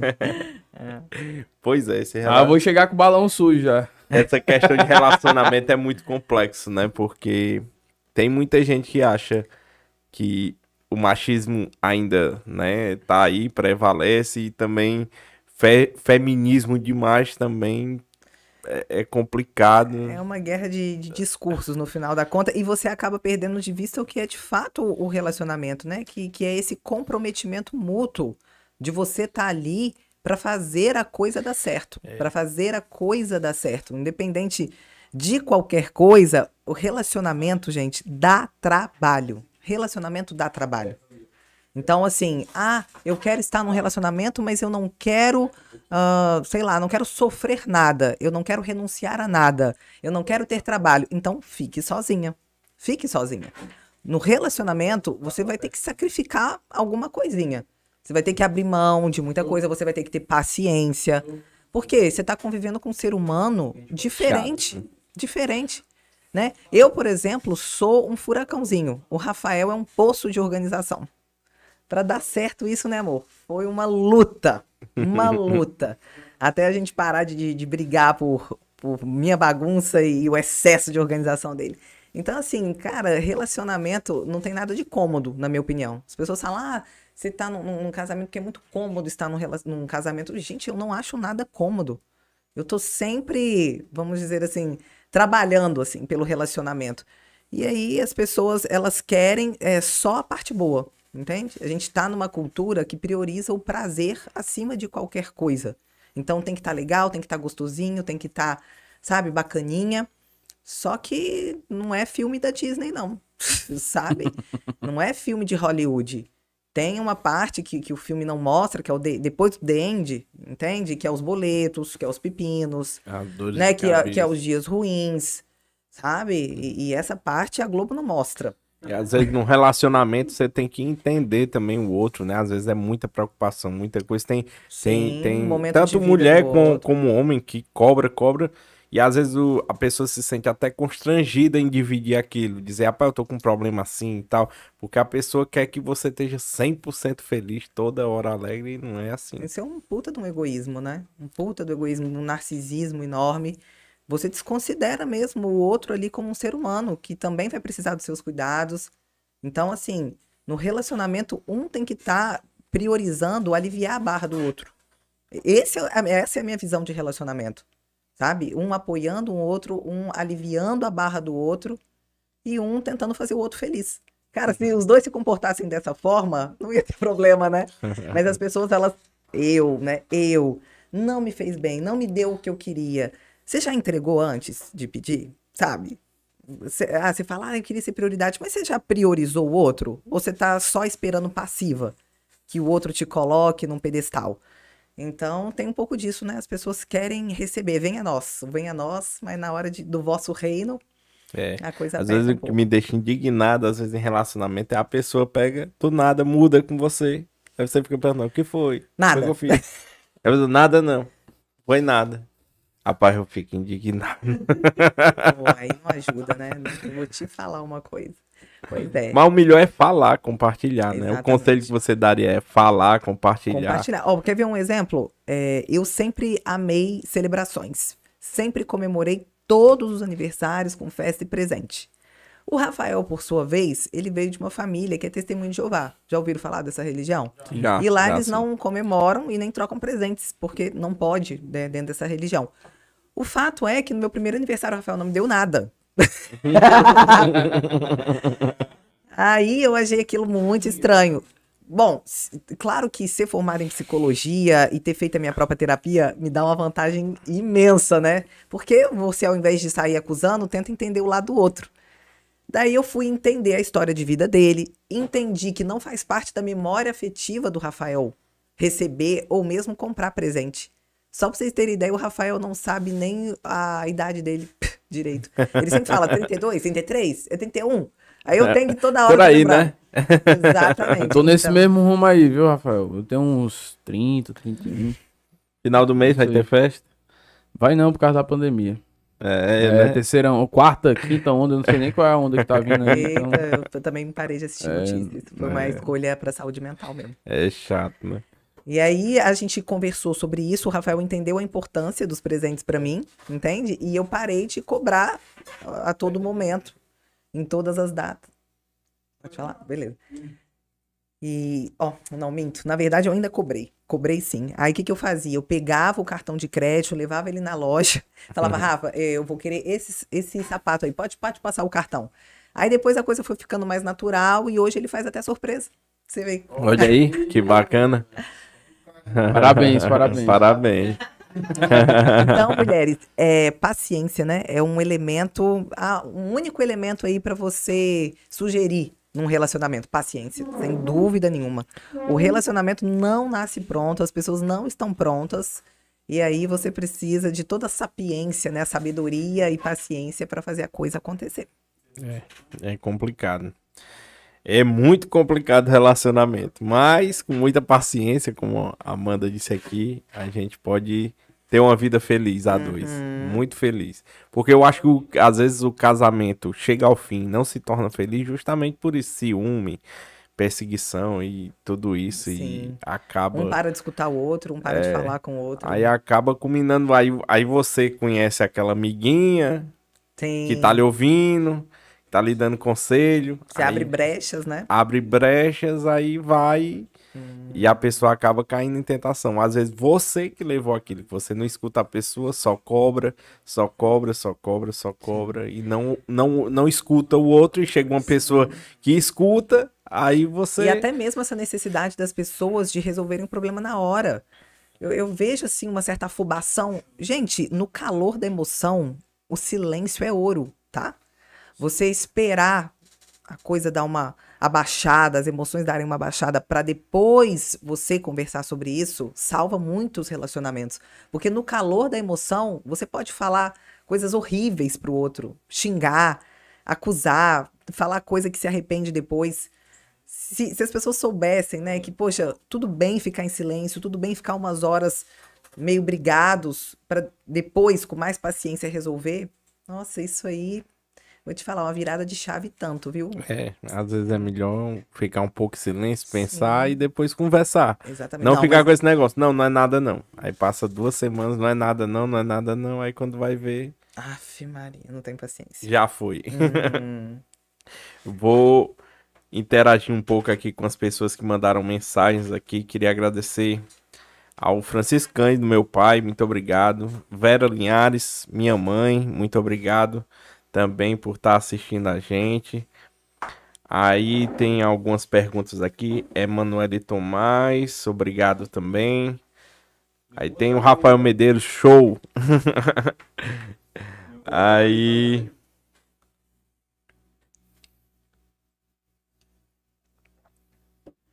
Aí tem aqui a Raniela. A, a Kelly, a minha esposa, tá fazendo um convite aqui. Já quero uma roda de conversa sobre empoderamento com as mulheres da comunidade do CSF Coels. opa, bora, aceito. É, Aí tem a Jean Linhares, um abraço, Jean, dizendo: Minha companhia me basta. Dica de leitura: Quem me rouba de mim? Padre Fábio de Mello. Hum. Ah, eu gosto muito de uma dica de leitura, Cinco Linguagens do Amor. As Cinco Linguagens do Amor. Um livro muito bom. Você aprende a falar o, o idioma de amor do seu parceiro, que pode ser atos de serviço, presente, palavras de afirmação, tempo de qualidade e. Ah, esqueci o quinto. Aí a gente tem também a Márcia Eliane. Parabéns, doutora Amanda. Excelentes colocações. Aí, Amadeu Júnior. Parabéns pela postura, doutora Amanda. É, aí a Raniela dizendo assuntos necessários. Hum. A Jean também, extremos em qualquer situação é tóxico, né? A palavra do momento, Ah. tóxico. Aí a Eliane, é, muito conteúdo de forma descontraída. Parabéns pela entrevista. Aí a Raniela falou: nada extremo é bom, mas um feminismo mais ostensivo se faz necessário, pois no mundo o Exato. machista ainda prevalece. Você acha isso? É assim? Sim, sim, sim. Um feminismo no sentido de igualdade de direitos sociais, né? Igualdade no sentido da mulher ter as mesmas oportunidades no mercado de trabalho, igualdade, equi- equiparação salarial. Isso com certeza, nossa, sou, sou super a favor. A questão que a gente estava falando é muito desse discurso que eu acho que aprisiona a mulher e acaba oprimindo ela de novo. É como se você tirasse ela do lugar, talvez, de- da, da princesa da Disney, que precisa ser salva, que é um lugar que infantiliza, que fragiliza a mulher, e colocasse ela num outro lugar extremo que, ah, que não é legal também, que é um lugar de Mulher Maravilha, que dá conta de tudo, que precisa se bastar de toda forma e que não pode depender de um relacionamento. É, Entende? que a- independente de ser homem ou ser mulher, todos nós precisamos um, do, um dos Um outros. dos Não outros. tem jeito, não tem jeito. Sim. Não sei por que esse radicalismo é, é- é triste. Não, É mas triste. hoje em dia na sociedade esse radicalismo tá tomando de conta. Sim, Hum. sim. Tomando E isso conta. é triste. E hoje a gente até vive isso na situação política, em é, extremos. Ou é tudo ou é nada. É, eu acho muito errado. Tem que Uma ter ali pena, um- né? É uma pena porque qualquer diálogo assim que você vai ter que, que destoa, sei lá, de uma corrente, é, sei lá, de um partido, as pessoas já vêm e te acusam do outro lado. E não é isso. Não é porque você critica um ponto do feminismo que você discorda. É como discorda. jogar o bebê com a água do banho fora. A galera né, tem que ter essa sensibilidade. Eu tô falando de um ponto específico, não de toda a, A- a- ideia. às vezes tem situações, várias situações que você faz uma brincadeira, uma coisa ali inocente, sem, sem um pensamento de maldade, e as pessoas vão lá e lhe crucificam, senta o pau. É, é, é, é, é- é machista, é, é- é homofóbico. é- e aí eu acho que isso aí é muito pesado. Às vezes você faz uma brincadeira ali, inocente, você não teve intenção de ofender alguém. Eu acho que a pessoa tem que entender esse ponto. O ponto de ofensa e o ponto que foi alguma coisa que saiu ali Por isso que Sem eu penso assim querer, que o protagonismo, o protagonismo feminino, ele passa pela liberdade da mulher fazer as escolhas dela em nome próprio. Seja ela se dedicar a um relacionamento, se dedicar, às vezes, exclusivamente à família, porque tem, tem mulheres que optam por isso e que recebem duras críticas. Como assim, né? Você vai ser sua mãe. Cara, se essa for a escolha de vida dela, se isso completa os afetos dela, deixa a mulher, entendeu? Outras, né, que não querem ser mães também sendo julgadas por isso. Enfim, né, quando eu falo no, no meu Instagram sobre protagonismo, sobre emancipação feminina, é exatamente sobre essa liberdade máxima dela poder escolher. Olha, eu vou me dedicar só a isso. Ou então eu vou me dedicar à carreira, ao relacionamento e a ser mãe também. Ótimo. Se você tem um suporte e acha que dá conta, vai, vai em frente. Né? Mas, ah, enfim, essa coisa de um papel exclusivo, um papel único para a mulher, que muitas vezes eu vejo essas correntes mais radicais levando, entende? Que a mulher precisa, é, não, tem que ter cuidado com o relacionamento, tem que ter medo de homens. Uou, sabe? Menos neurose aí, menos paranoia. O, o pessoal, parece que o pessoal que não, não entende, ou, ou se faz que não entende, tem essa mania de dizer, ah, você só faz isso, né? No caso da mulher que é, opta por ser só mãe, É, entre Só aspas mãe mesmo, né? não- Porque eu tenho não que é bater fácil. palma pra todas É, as... Eu não sou mãe ainda, mas pretendo a ser. minha esposa, hoje, ela tá cuidando do, do nosso filho e... Lindo, por sinal. Meu, é difícil. Uhum. Não é fácil. É muito difícil. É um trabalho Extenuante. 24 horas. Entendeu? 24 horas. A É, minha mãe é uma mulher que se dedicou sempre à família. Ela nunca trabalhou. Só se dedicou Não, à família. nunca. tra- Aí já tá errado, tá vendo? Nunca trabalhou. Não, nunca trabalhou, não. Eu falo Fora assim, de casa. trabalho formal, de carteira assinada, fora de casa, porque a gente sabe que o trabalho dentro o trabalho de casa dentro de casa é muito grande. Ai, meu Deus, a é. gente sabe que chega é, a dar um cansaço é só de muito pensar. grande, dá um Sim, cansaço só de sim. pensar. Já a Kelly, a minha esposa, não. Ela é enfermeira, gerente de PSF, aí se desdobra em três pra ser mãe, trabalhar e tudo. Só que assim, minha mãe me dá um suporte muito Aí, grande. Tá vendo? As ajudas que a gente Minha conta. mãe e o meu pai também, né? Uhum. Já são aposentados, já não... Então, e são novos eles, né? Muito novos, assim. E aí eles ajudam muito. Muito, muito, muito mesmo. A rede de apoio é fundamental, senão fica pesado, né? Fica pesado. O rojão é bravo. Uhum. Talvez se eu não tivesse essa isso- rede de apoio, a Kelly teria que ficar em casa Exato. cuidando. Até por isso eu adiei um pouco também meus planos. Porque é complicado você deixar na mão de uma babá. É só se você encontrar uma pessoa É, de extrema confiança, indicado por outra, aí ainda... Que é difícil. Que é difícil. Muito difícil. Não é fácil. Sim, eu, eu, recebo muitas caixinhas de deusonas mamães que se queixam dessa falta de tempo, dessa falta de autonomia, né, do, do, do próprio tempo, numa razão muito, muito clara e muito justa, né, que é cuidar de uma criança, mas elas se queixam um pouco, ai, é, meu corpo, né, tipo, não tô me sentindo bem com meu corpo, mas ao mesmo tempo não tenho tempo para voltar para academia, poxa, queria estar em outra etapa, assim, na, em outro patamar na minha carreira, mas por hora eu não consigo. Eu falo, cara, é tudo questão de, de você saber o seu momento de vida. Como é que você vai se cobrar, é, vamos dizer assim, tá na sua elite profissional e no seu melhor corpo com uma criança de um ano em casa? Uma- é uma questão de bom senso, É. cuidado assim com esse excesso de Instagram, porque às vezes a gente vê a musa fitness, a gente vê, né, todas essas meninas incríveis e maravilhosas, mas poxa, né, a, a situação financeira é outra, a situação de vida delas é outra. Então, comparar o seu bastidor com o palco do outro é uma das razões ah, que diminui a sua autoestima, certamente. E eu vejo que as redes sociais proporcionam muito isso, essa comparação ruim, entende? De você olhar para o outro e falar, nossa, Como Aí- é que tá assim eu tô É, assim? eu tô desse jeito. Desse jeito. e você não entende que aquela pessoa tem um monte de patrocínio, né? Que ela recebe para estar expondo as- os looks do dia, que ela tem um salão já mensal, que, que a outra, alguém paga para ela, ou o próprio cabeleireiro é que paga aquilo ali para ela aparecer com cabelo. Então, assim, é, todo é, um- é um pouco cruel, sabe? Tem Pras todo mulheres, um- porque- um- uns bastidores aí por trás, um E a mulher tem esse apelo pela estética ainda, muito, muito presente. Sabe? De tipo assim, olha, eu preciso, a minha autoestima está ancorada na minha imagem. Então, quando a sua autoestima ela depende totalmente da sua estética, é meio que um castelo de cartas, né?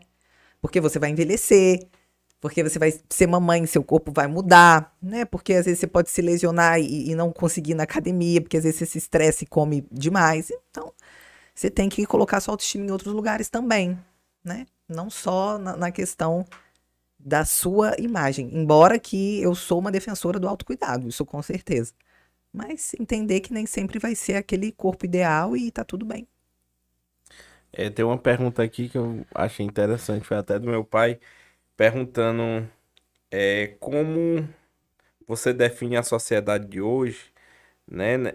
Os jovens estão muito ansiosos, né? Com a mente muito acelerada, querem tudo ali no imediatismo. Nossa, minha tudo... sociedade hoje tá uma loucura que eu tô tentando entender essa sociedade.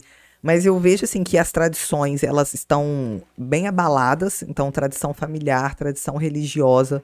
As pessoas não têm muito onde se ancorar por conta do, do princípio da liberdade máxima. Então, tudo posso.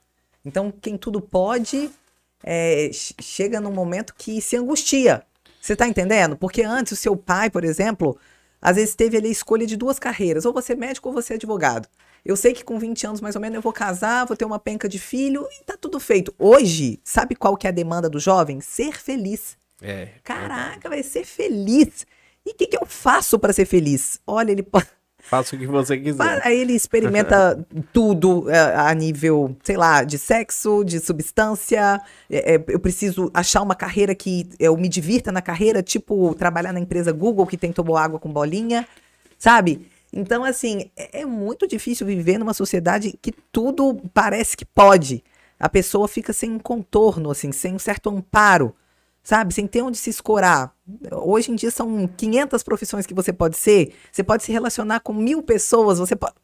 Então, todo esse excesso, eh, a pessoa pensa assim: ah, mas o ser humano nasceu para liberdade. Só que, cara, quando ele se depara com toda essa liberdade, sabe o que, eu vejo?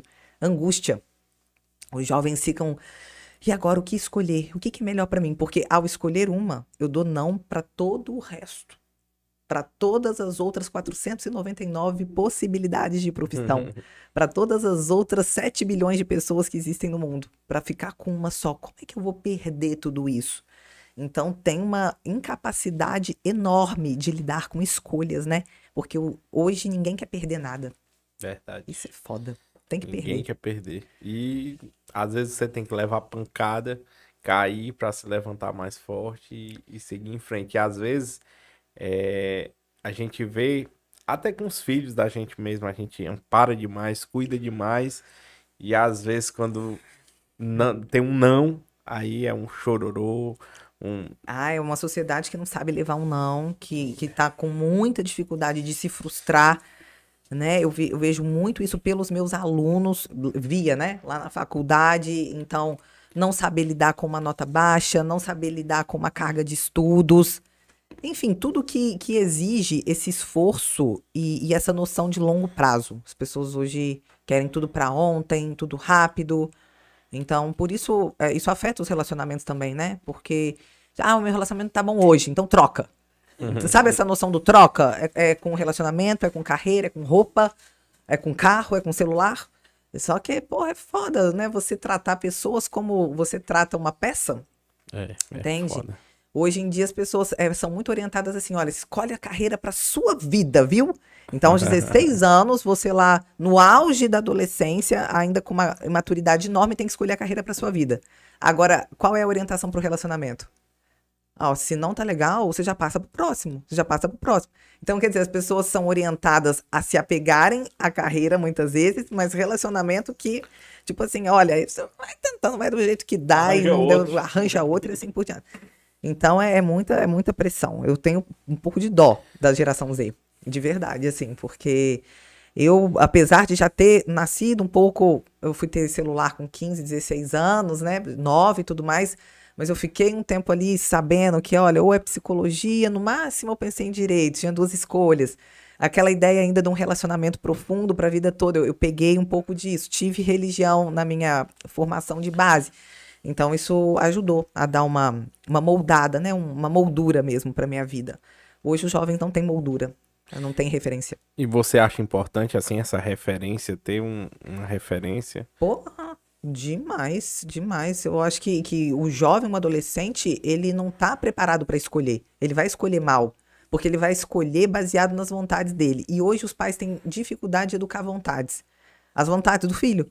É esse exercício do não, esse exercício pedagógico de falar agora não. O que, que você fez para merecer isso aqui? Vamos lá, deixa eu entender se você fez por onde. Hoje é, é livre demanda, né? É dormir agarrado com o pai até 8, 9 anos de idade na mesma cama, é, é tomar sorvete todo dia, Netflix todo dia, telas, enfim. Então, meu filho, é, chegam jovens que não foram educados nas suas vontades, né? É, E, e- ou seja, e também não foram educados para, para as virtudes.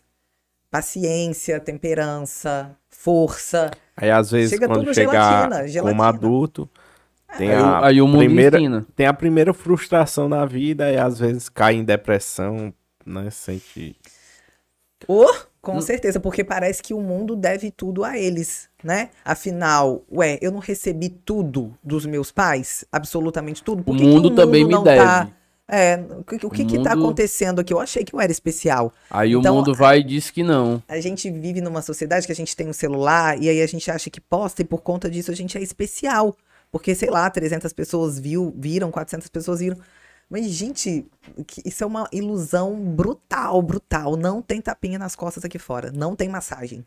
Isso é uma das coisas É que eu duro. aprendi, assim. É duro, é duro. É, não tem Eu- tapinha nas costas, Eu sabe? aprendi muita Se coisa você- pegando pancada. Se você precisa de palavras inspiradoras para começar alguma coisa na sua vida, talvez seja melhor não começar. E hoje eu vejo que as pessoas estão dependentes disso, entende?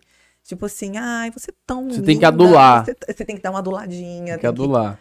Eu via muito pelos Sim. alunos, uma necessidade de- uma aduladazinha, uma coisinha assim, um, um biscoitinho que a gente chama, né? Dar um biscoitinho, sei lá, uma coisa de colocar a gente num lugar quase que maternal mesmo, né? Em, rela em, em- em relação a esse ponto, é, lá, no, lá no Amazonas, a, a cidade que tem o maior índice de suicídio, né? É, eu acho que, salvo Ah, engano, é? é? São Gabriel da Cachoeira, salvo engano. É o que que acontece? O pessoal assiste muito a TV, aí vê o pessoal lá no Rio de Janeiro, é carro bom, é uma casa muito boa e não sei o que, e é celular, blá blá blá. E aí vem aquela história de se deparar com a realidade, né? Que infelizmente não é todo mundo que tem a oportunidade de fazer tudo e tudo. E eu tô, eu, eu tô falando aqui São Gabriel da Cachoeira, mas eh, foi só um exemplo, né? Isso acontece Brasil afora, seja no interior do Ceará, no interior de São Paulo, no interior do Rio Grande do Sul, não importa, no interior de Minas Gerais, não importa. É, o que a gente vê é que isso acontece, né? O jovem, ele tá com o celular aqui, ele quer isso, ele não tem não, não tem limite.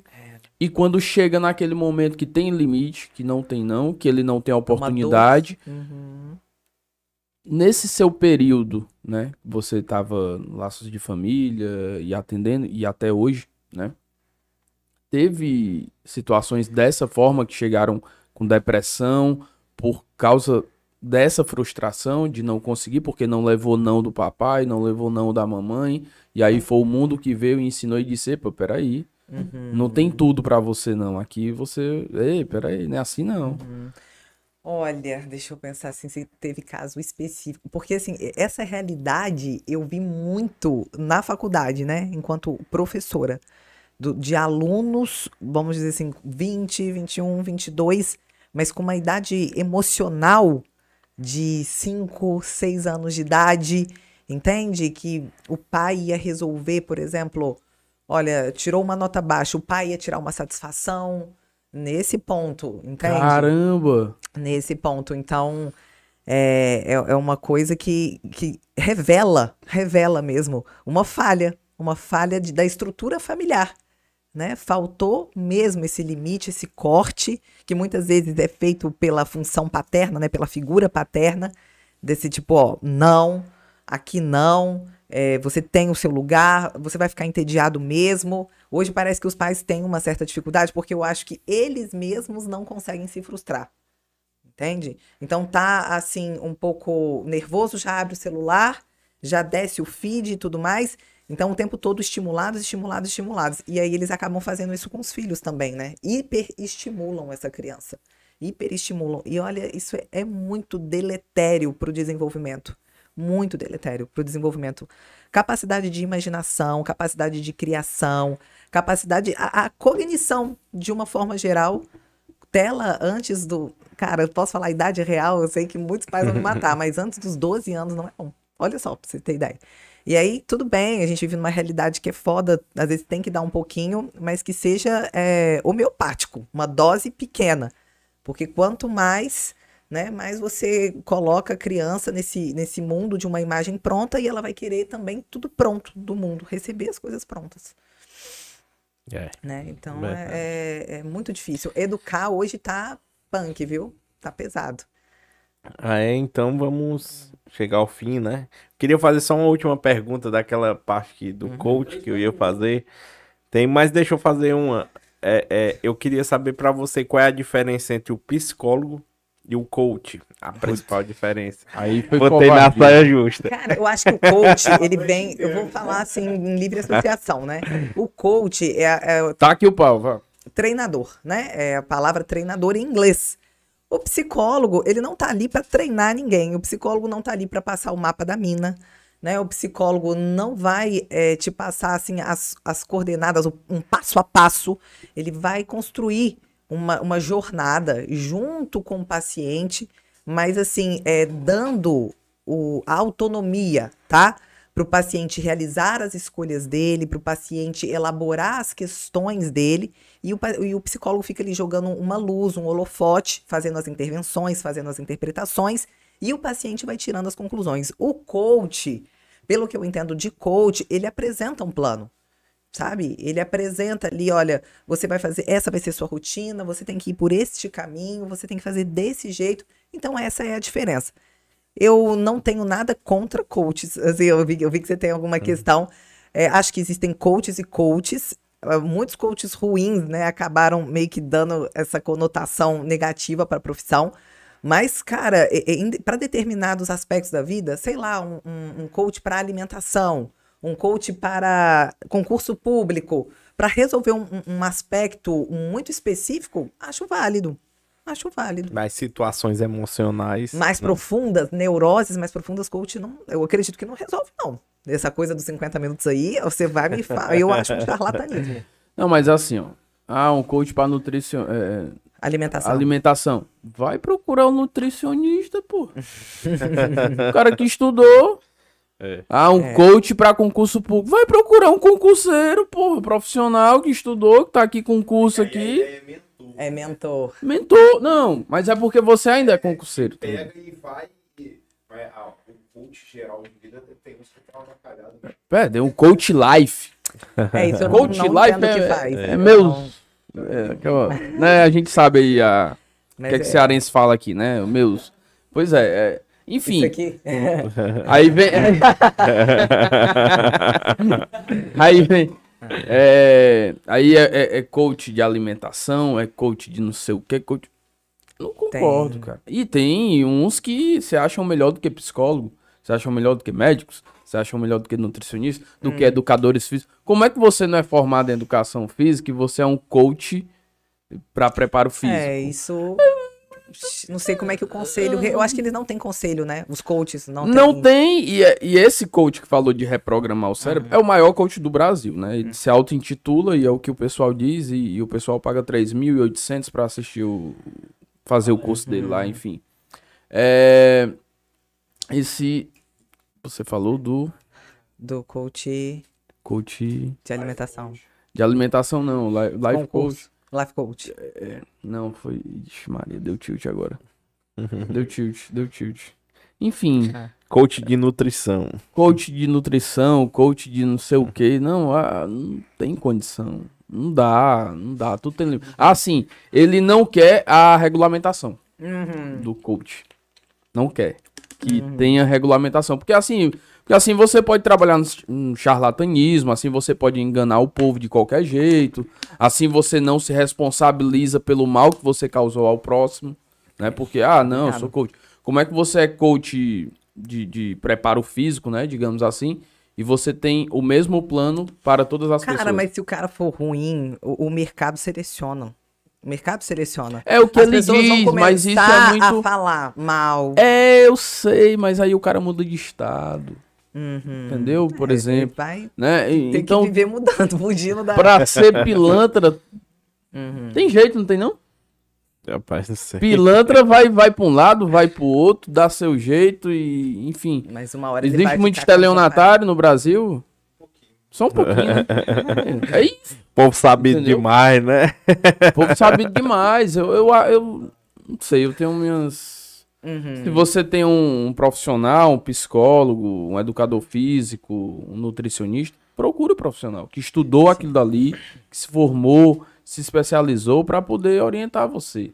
Ou um mentor Cara, de mas concurso eu, eu não público. tenho muita, muita dó do- dos clientes que procuram esse cara aí dos 50 minutos, não. Tem que ser muito banana, assim, pra acreditar, entendeu? Que a sua vida vai ser resetada em 50 minutos. Tem que ser muito. merece, sabe? Merece o, o, o- o prejuízo. Mas deposita mil pra mim. Entendeu? Eu não tenho pena, eu não tenho pena mesmo. Acho que a pessoa está buscando e E, isso e demonstra. tem muita gente que depositou esses mil, viu? Ah, não tenho pena, a pessoa tá, tá buscando e revela um traço de caráter, né? Tem pessoa que quer coisa fácil. E aí, E nada E que é vale isso. a pena vem fácil. tem pergunta Tem tempo Fred? responder as perguntas Tem. ou. Vamos lá. Tem uma pessoa aqui que perguntou assim: Como faço para reconquistar minha esposa? Ela pegou. Ixi, A pergunta é. Meu é- Deixa eu fazer a pergunta. Como faço para reconquistar a minha esposa? Ela- Porque ela me pegou com a minha cunhada. Tem vela em casa? eu vou te falar, ó, muito difícil, eu não te perdoaria. Então, assim, pra mim, é página virada. Sim, quem foi que Se perguntou? ferrou. Ah, foi no, no Instagram, né? Ah, tá, tá bom. Desculpa, desculpa. Mas, e o ruim, o ruim é que tem a cunhada no meio, que é a irmã dela. Puxa vida, que, que novela mexicana, hein? Essa aí foi pesada, viu? vida, Isso aí foi pesadíssima. pesada.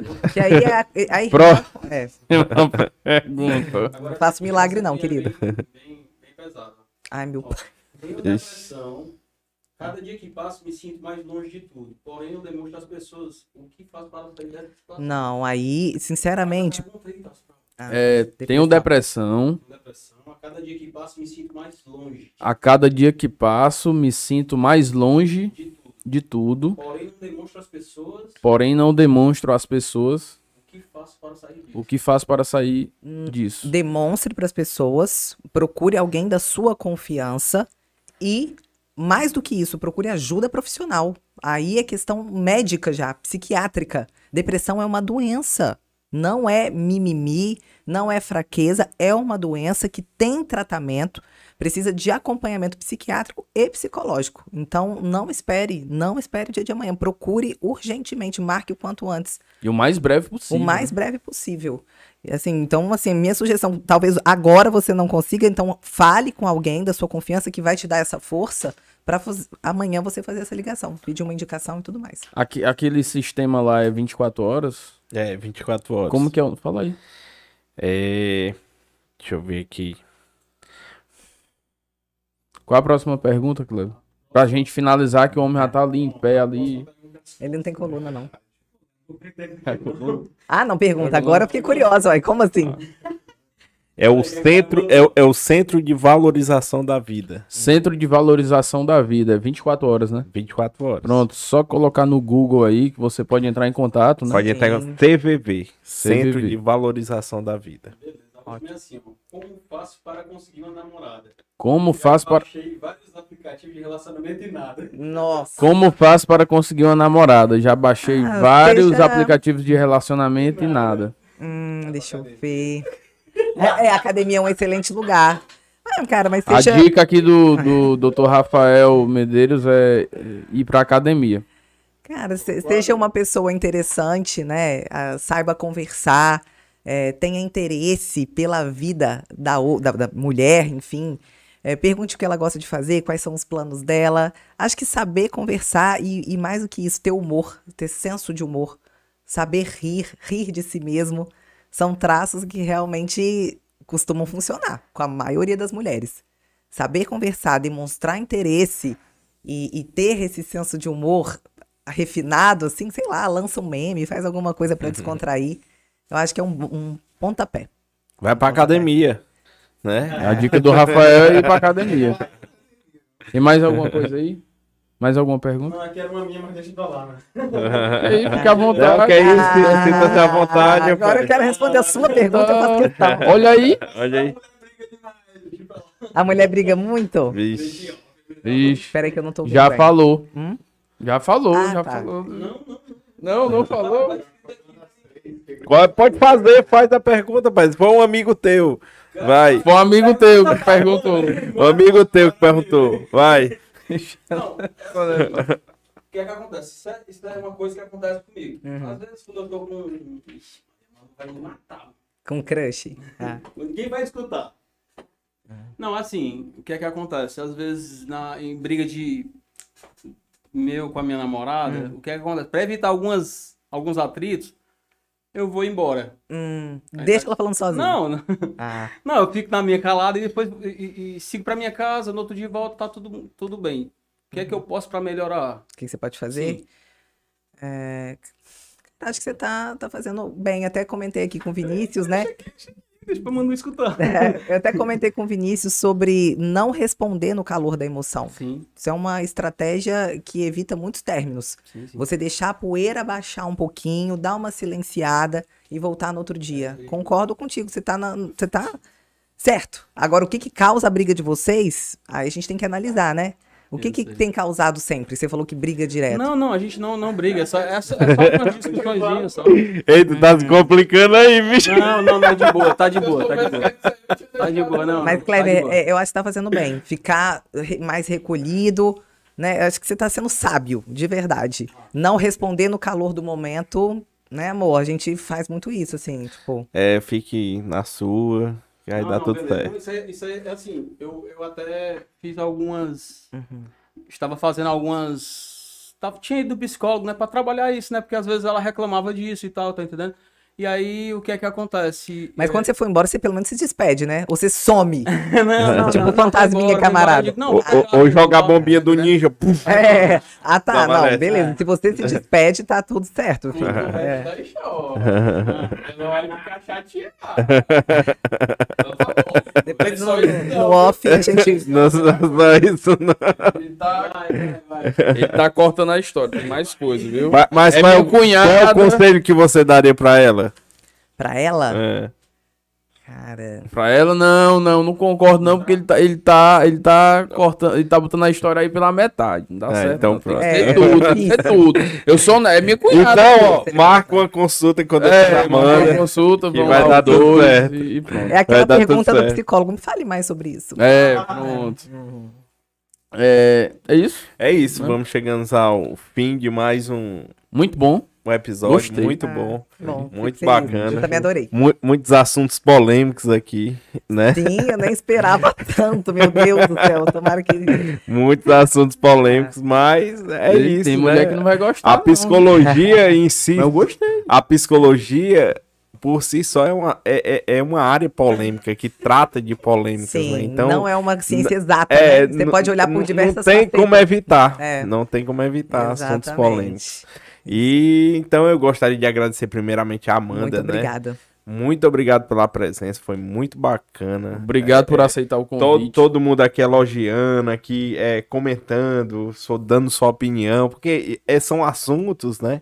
Machismo. Que tá no cotidiano da É, gente. ó, Todo dia. Tá no cotidiano, feminismo, isso. tudo tá no cotidiano. Então, várias pessoas falando e tudo, não concordo, concordo, é assim, tem que ser assim, tem que ser. Né? É, isso. é muito bacana essa interação. Queria agradecer a vocês, a todos aí que interagiram, que deixaram sua mensagem. Muito obrigado, né? A gente agradece.